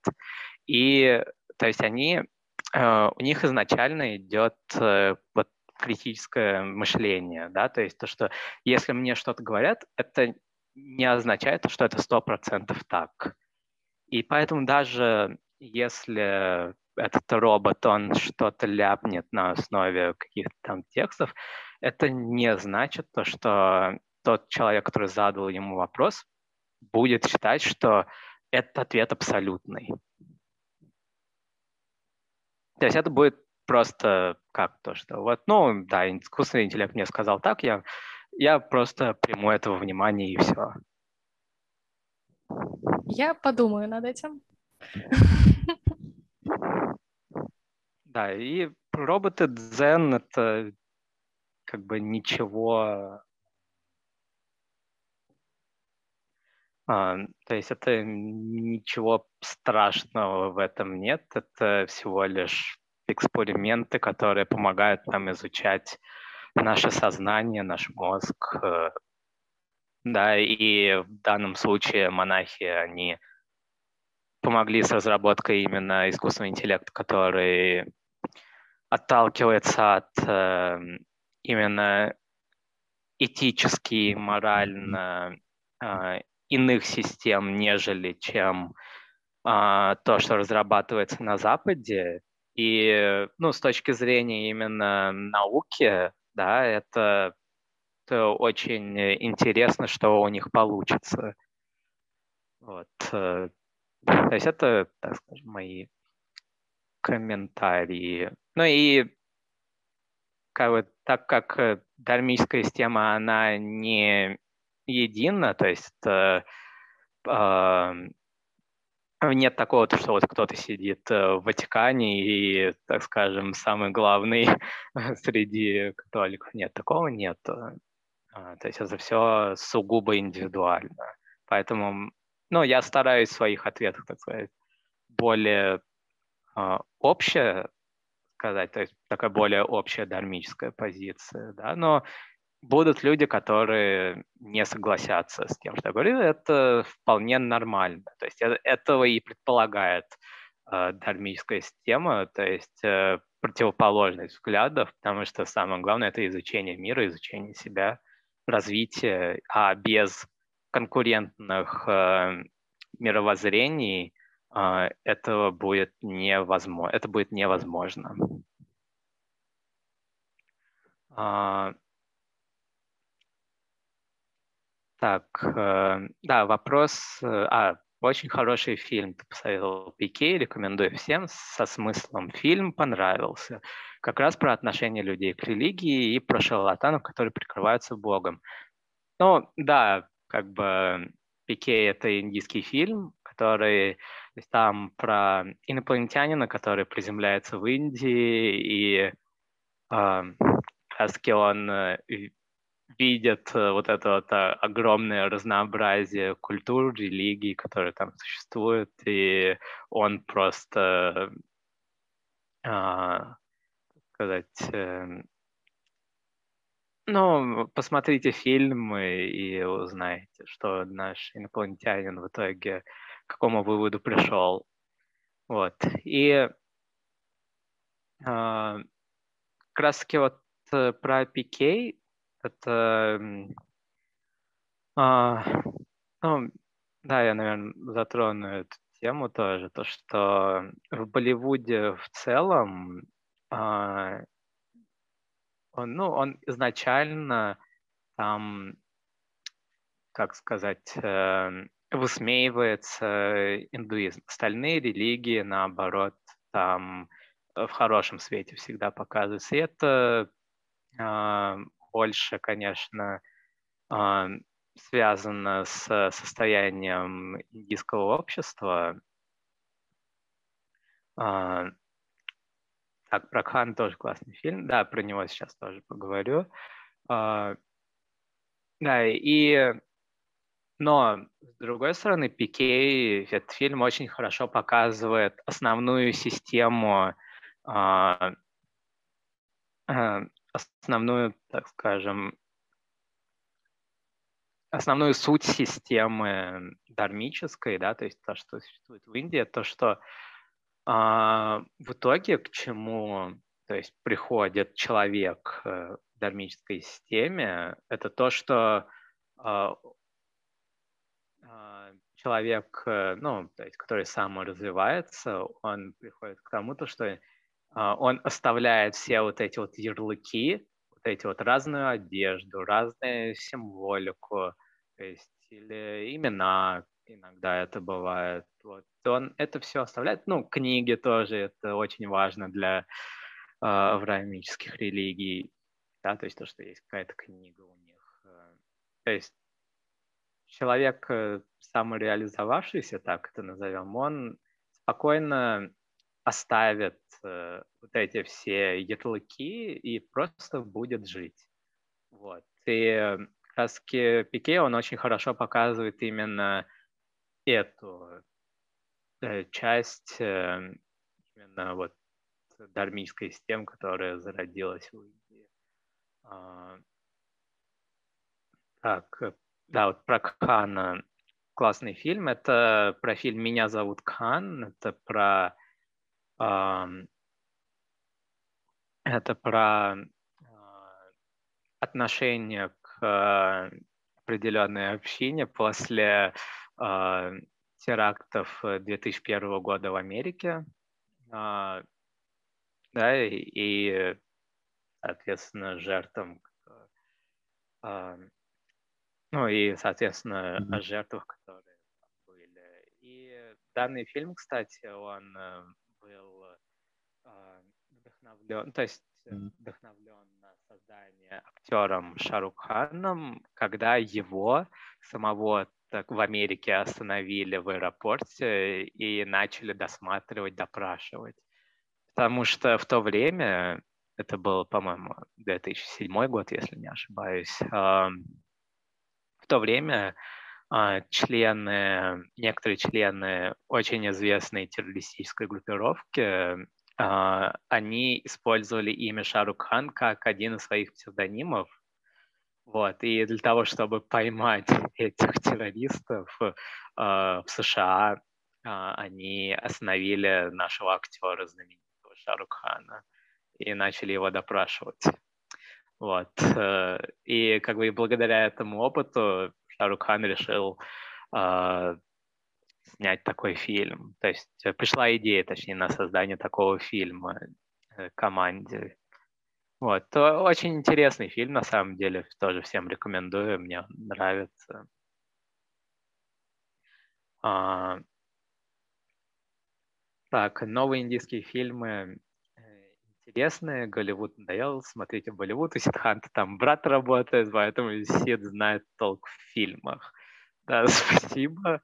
А, да, у меня брат э, в Болливуде, да, в клипах снимается, в реалити-шоу тоже был. Вот. Так что да, я всем рекомендую его и в целом индийскую киноиндустрию. Аделин, ты какие фильмы смотришь? Я... Ой, я фильмы практически не смотрю, очень мало смотрю, только там это «Друзья», если зовут в кино, обычно, кстати, на супергероику зовут. Получается, я ее смотрю. Потом еще я смотрю мультсериалы и аниме. Ну, прям вот это фильмы и сериалы обычные я что-то не особо жалую как-то. Это не очень мне нравится на людей смотреть. А какой был последний анимационный фильм, который ты смотрела? Последний, последний, Ой, это было так давно. Последнее, что я смотрела, это было аниме «Невероятные приключения Джорджа». Я его пересматривала вместе с другом, который долго ломался то, что не хочет смотреть, а потом я такая, нет, потом он предложил то, что посмотрит его вместе со мной. И поэтому мы сейчас его вместе смотрим. А какая часть Джорджа? Э, мы остановились сейчас, мы просмотрели первую арку, а сейчас на второй про Джозефа. А, про Джозефа Джостера. Да. Ну, да, э, для тех, кто не знает, э, «Странное приключение Джоджо» — это серия манги и анимационного сериала, достаточно популярный в Японии и уже не только, э, не только в Японии. То есть, ну, такая Но и у достаточно легендар, легендарный достаточно, легендарная серия на самом деле. А, Очень культурно повлияла на многие японские работы. А, а, да, Саша же пропустил наш разговор про Brain Bricks. Поэтому Эх, задает такой пласт. Ну, значит, Да. потом будет в записи пересматривать. Да. А, Саша, на этот вопрос про то, чем Аделина занимается помимо учебы в УГНТУ, мы уже э, ответили на него, да, мы его обсудили, послушаешь в записи. А какие остальные наши э, слушатели, которые вдруг присоединились к нам только что? А, Запись будет доступна а, на разных, э, со- в разных соцсетях нефтерадио. А, да, то есть я продолжу объяснять, что такое Джоджо. Это серия манги, то есть комикса и э, анимационных се- сериалов, которые а, достаточно легендарный статус имеют в Японии, а, потому что ну, достаточно большое влияние оставил на целые поколения будущее. То есть и даже сейчас, если мы говорим про э, международную мемологию, а, О, то это там, это однозначно. да, то Джоджи является э, источником многих э, мемов сам по себе, точнее форматов мемов, которые очень хорошо воспринимаются людьми вне зависимости от их э, национальности, языка, э, вероисповедания. То есть, э, так скажем, Джоджо это, ну, щупал что-то такое общечеловеческое э, в этом плане, в плане мемологии, да, как, как же это ходить. Сейчас должен случиться Джоджо референс. Вот, и, и, а, да, моя личная история с Джоджо. А, да, для тех, кто не знает, опять-таки для контекста мы упомянули части Джоджо. Джоджо это история про семью, про Даже династию. про, не- да, про династию. То есть там несколько поколений. Да, то есть про династию семьи Джостар. А, То есть и в каждой части Джоджо есть главный герой, которого зовут Джоджо, что логично, да? А, И а, через несколько минут. А, То есть и в каждой части рассказывается вот именно история вот этого одного конкретного члена семьи. Потом Типа вот в первой части это про Джонатана Джостара, потом... Это Англия была первая, затем переместились а, в Америку. Да, то есть это получается вторая часть, это уже про внука Джонатана Джостера. Да, про внука Джонатана Джостера, э, которого зовут Джозеф Джостер. Он уже там переместился в Америку, да, это, это вся история. Потом э, уже третья часть, э, там они как-то смешались э, с японцами, их семья, и поэтому третья часть происходит в. Ну, там даже в третьей части они это, отправились даже они в мировое путешествие. Да. да. Там, в Египет они отправлялись, в Италию по-любому отправлялись. Я, честно, не смотрел, поэтому не знаю. Ну вот они, да, в Египет отправлялись. Потом в четвертой части осталась уже только Япония, и там даже события происходят но обычно там размах есть, там несколько стран посещается, много приключений, но в четвертой части история камерная, и там все происходит в одном городке в Японии. А, ну это из-за, да, из-за той истории, которую хотел раскрыть автор, а, такой более философскую. А. Да. Да, и то есть, ну и в целом вот так вот э, каждый последующий герой, он так или иначе является потомком предыдущего героя. Вот. Да, но при этом они очень сильно разнятся по характеру, и даже да. это настроение это тоже. Люди. Это разные люди, разные персонажи, которых вот, которые кровно связаны. Вот. И сейчас э, в данный момент э, в виде комикса выпускается восьмая часть, да? Ой, Жазон? я даже не знаю. Это, смотри, я знаю то, что Шестая это Stone Ocean, он сейчас, кстати, выходит, да, вот э, аниме выходит его в анимационном формате. Э, по-моему, половина сезона вышла, и вторую сезон, вторую половину мы еще ждем.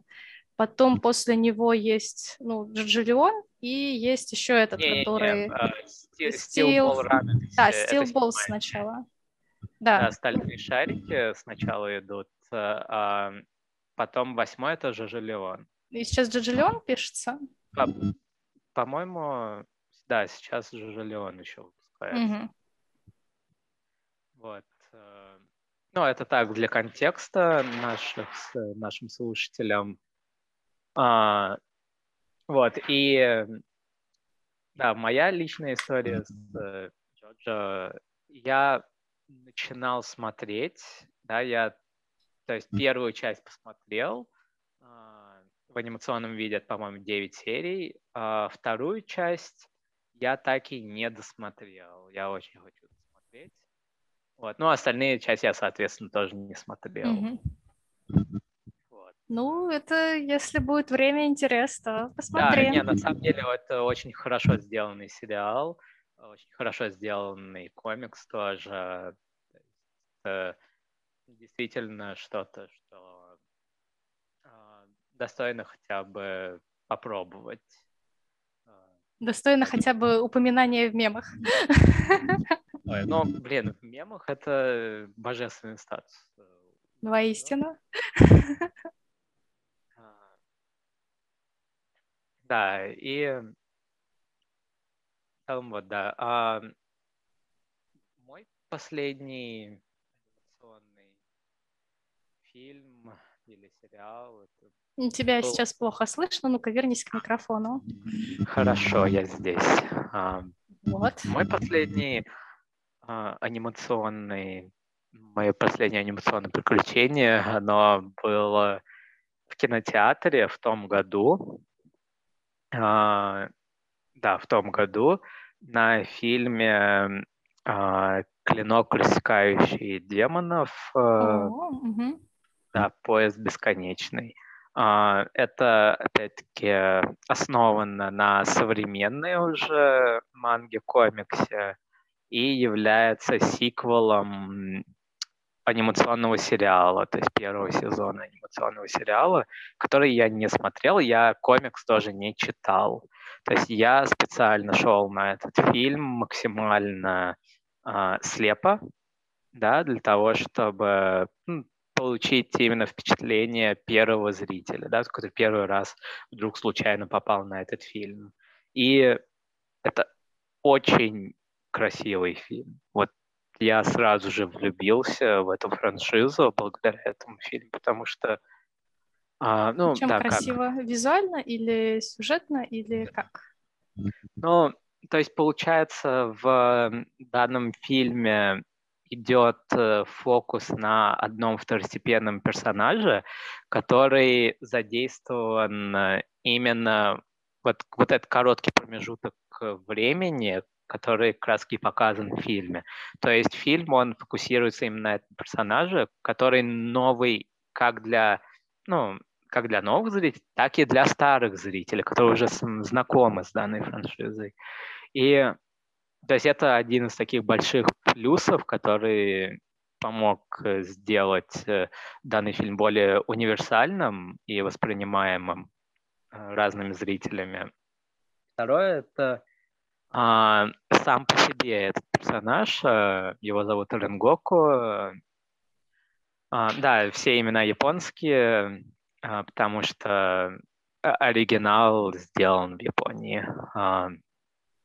То есть и данный персонаж, он очень э, интересный на самом деле, потому что э, вот в этом э, выдуманном мире он является одним из самых э, сильнейших и важных персон, да, и э, и его жизнь, то есть у многих людей, которые находятся в верхушке, у них, ну, всегда непростая жизнь, э, то есть что привело его к этому, вот эти вот его личные качества, черты, которые вдохновили главного героя, а следовательно вдохновили и зрителя, потому что как бы все-таки а, любое произведение, оно так или иначе воспринимается зрителями или читателями а, глазами главного героя. Ну или даже если там есть какой-нибудь э, рассказчик, то все равно то, что влияет на главного героя, влияет и на нас.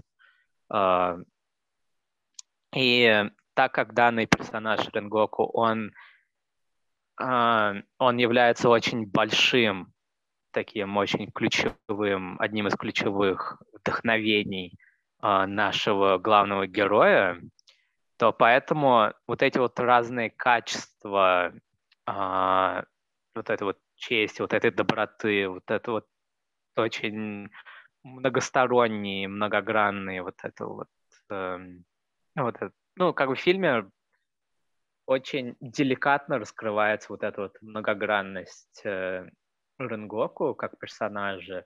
Вот эти вот разные личные качества, они отпечатываются как на главном герое, так и на зрителе. Вот. И именно вот это вот взаимодействие, вот это вот раскрытие, изучение данного персонажа, оно и делает вот этот фильм очень красивым.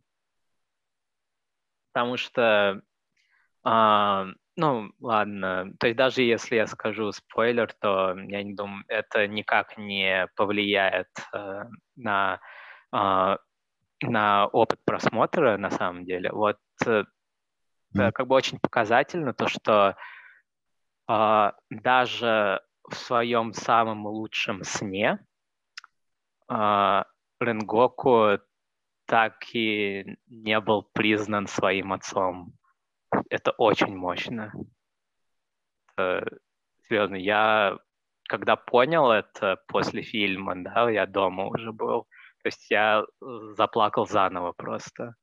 А, серьезно говорю. Это очень мощно было показано, очень деликатно. То есть и ты замечаешь этот момент только после э, того, как подумаешь о фильме, после его просмотра, проанализируешь его. А, вот, ну, опять-таки, это изучение данного персонажа, сказки тоже, с чем этот фильм просто очень прекрасно справился. А, также фильм, он великолепен анимационно. Просто вот.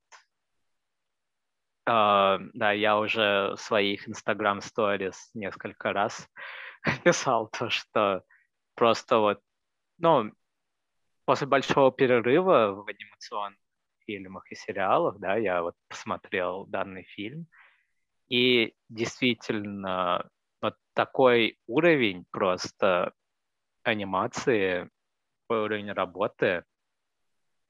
А, просто вот э, настолько впечатлил меня то, что вот даже сейчас, когда я пересматриваю некоторые клипы, да, и я вижу эту очень красивую анимацию, эту красивую режиссуру, этот красивый свет, эту красивую графику.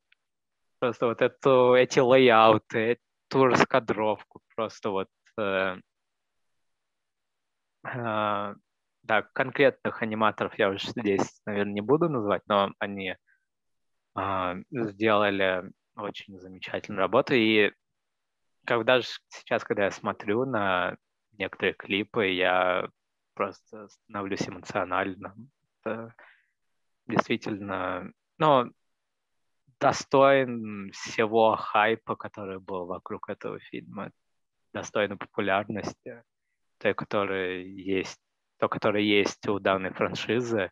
Конечно, я не уверен насчет э, э тех 120 миллионов э, продаж комикса, э, вот, которые просто тоже рекорд Гиннесса, блин. А, да? Ну, вот этого я не слышала, кстати. Ну, да, потому что до этого самые большие продажи, э, зафиксированные Аликоном по манге, это был One Piece, 2011, по-моему, год, 37 миллионов, ну, 37 mm-hmm. с чем-то миллионов за год проданных томов. А, вот. И тут, получается, 2020, по-моему, год, да, а, то, что просто клинок, он 120 миллионов. А, невероятно. Невероятно просто сделал историю. Потому что One Piece, э, он держал вот это вот первое место на протяжении 20 лет. Mm-hmm. Вот. И просто вот так вот э, неожиданно просто, да, клинок, он смог завоевать японские сердца. Ну и не только японские. Да, нет, дело я про цифры Орикона имею в виду. А, да, на самом деле у клинка достаточно большая популярность и во Франции, где есть своя культура комиксов, то есть что тоже очень показательно есть в Америке. Ну, в Америке уже я не считаю, что надо Америку как-то особо выделять, да, только как большой рынок, где очень много денег. И Потому много что... комиксов. Не, в Америке, ну, Америка переживает кризис своих комиксов на самом деле, потому что они уже не, как сказать, они не дают э, американскому читателю то, что он хочет уже. Поэтому продажи падают, популярность их падает. А как раз-таки японские работы, они наоборот набирают там популярность, потому что они перекликаются с тем, что, что чего хочет американский читатель. А, то есть и потихоньку китайский рынок тоже захватывает, э, ну и клинок, и не только клинок. Вот, и а, да, ну, в общем, японцы молодцы. Ну да. Нечего сказать, кроме этого. Да, ну и на самом деле, как бы я как эталон ставлю One Piece, потому что ну, чисто визуально я не видел, чтобы какой-то другой комикс так расширял э, возможности, то есть, э, как, ну, так расширял возможности своего жанра и своего формата. А, потому что Ода, автор One Piece, он очень сознательно работает. У тебя снова стало это периодически тоже пропадаешь? Да. Ну, потому что я отпускаю свой микрофон, да. А, Ну вот Ода, автор One Piece, он очень сознательно работает в рамках э, конкретного жанра.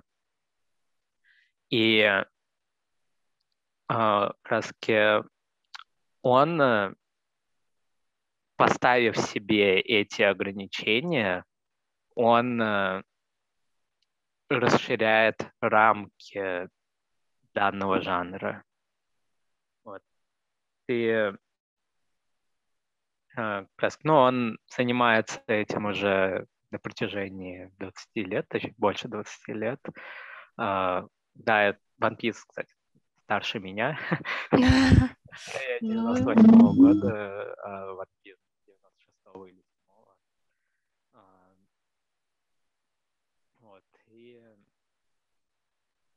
А, то есть это, во-первых, то, что касается писательской части, да, больше, расширяет э, рамки, да, и а, визуально тоже а, Ода, он очень а, он пользуется форматом именно комикса для максимальной передачи информации. То есть он понимает, что комикс это визуальный, mm это ну, больше визуальной информации, а не, а не только текстовая. И он использует это для того, чтобы передать э, ну, просто вот максимум информации читатель. То есть есть много аспектов, э, которые читатель узнает именно благодаря визуалу. То есть это о быте или о каких-то там мелких моментов, которые вот очень важны для понятия каких-то персонажей или для понятия каких-то мест. А,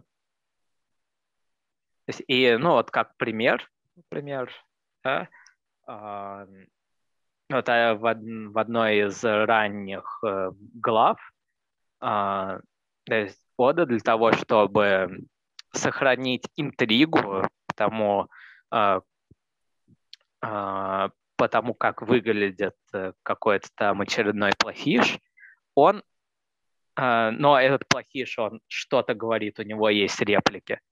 То есть как, как Ода это делает? Что он берет вот это вот облако, комикса с репликой. Mm-hmm. И он прячет этого персонажа за этим облаком. Вот. То есть тем самым этот персонаж, его секретность остается, при этом мы, читатель с ним взаимодействует и визуально, и, и по смыслам. Интересно.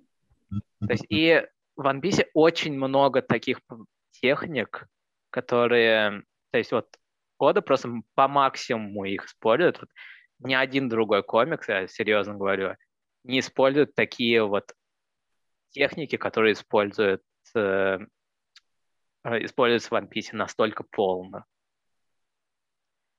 Uh, ну, это, наверное, скорее пища для размышлений uh, для многих читателей и слушателей, которые вдруг захотят почитать One Piece.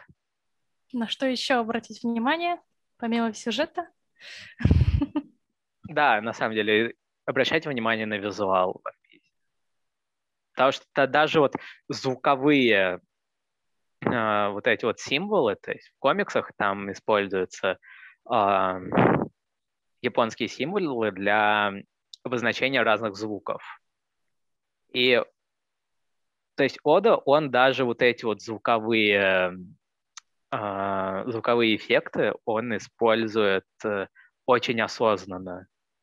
То есть то, что можно заметить только прочитав несколько сотен глав, да, и, то есть как бы именно различные звуковые эффекты для различных ситуаций, именно они часто дают э, э, смысловой сигнал читателям. То есть, и это как раз ни в одном другом комиксе я не видел, что такое было. То есть, ну, ладно, про One Piece я очень долго могу говорить. Э. Настолько запал в душу. Не, это на самом деле одна из моих самых любимых, э, то есть одно из моих самых любимых литературных произведений. Верю. Возможно, прочитаю, возможно, нет. Но вообще я много хорошего слышала о One Piece, и я его начинала смотреть, но потом посмотрела на количество серий и решила, что как-нибудь в другой раз. Ну, вот ты рассказываешь про комиксы, и это звучит интересно. Мне стало интересно посмотреть на визуал, который там... Как там автор с ним играет. Ну, и не только играет, как бы использует и в практических целях. Да, вот, кстати, даже вот тот пример, который я привел, с тем, что он спрятал персонажа за э, облаком текста. То есть это что ему еще дает? Ему не надо рисовать этого персонажа. Это способ э, консервации энергии. Вообще это хитро, хитро. Да, это очень практично, очень хитро.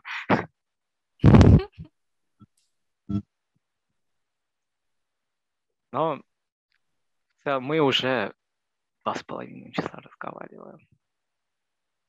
Ну, в принципе, я это ощущаю, я уже это успела подустать. Да, надеюсь, э, наши нефтерадиослушатели не устали от нас и присоединятся к нам на следующей неделе, в следующее воскресенье, на следующий телемост. А, привет, Илья, еще раз. Тебя не слышно. Спасибо, Аделина, спасибо, Ситхант. Э, сегодня в эфире были Латыпова Аделина, Тивари Ситхант и Александр Пономарев, а также Илья Тавлияров за техническим пультом. Это был Радио Мост, это были итоги недели. Мы вещали сегодня из Уфы, из Луганской Народной Республики и из Москвы. В эфире были студенты и сотрудники нефтерадио. Всем пока. Обязательно, обязательно оставайтесь на позитиве. Это самое главное. И, конечно же, на волне нефтерадио. Нефтерадио.онлайн. Всем спасибо. А, и всем до свидания. До встречи. А, и Саша написал э, комментарий из чата нефтерадио. Я старенький Болливуд не смотрел, а вот советский фильм «Притча садовник» рекомендую. Поэтому мы тоже рекомендуем э, данную притчу всем нашим нефтерадиослушателям. И на этой ноте, я думаю, мы заканчиваем. Всем спасибо, всем пока. Пока-пока. Вы слушаете Нефти Радио. Нефтерадио.онлайн.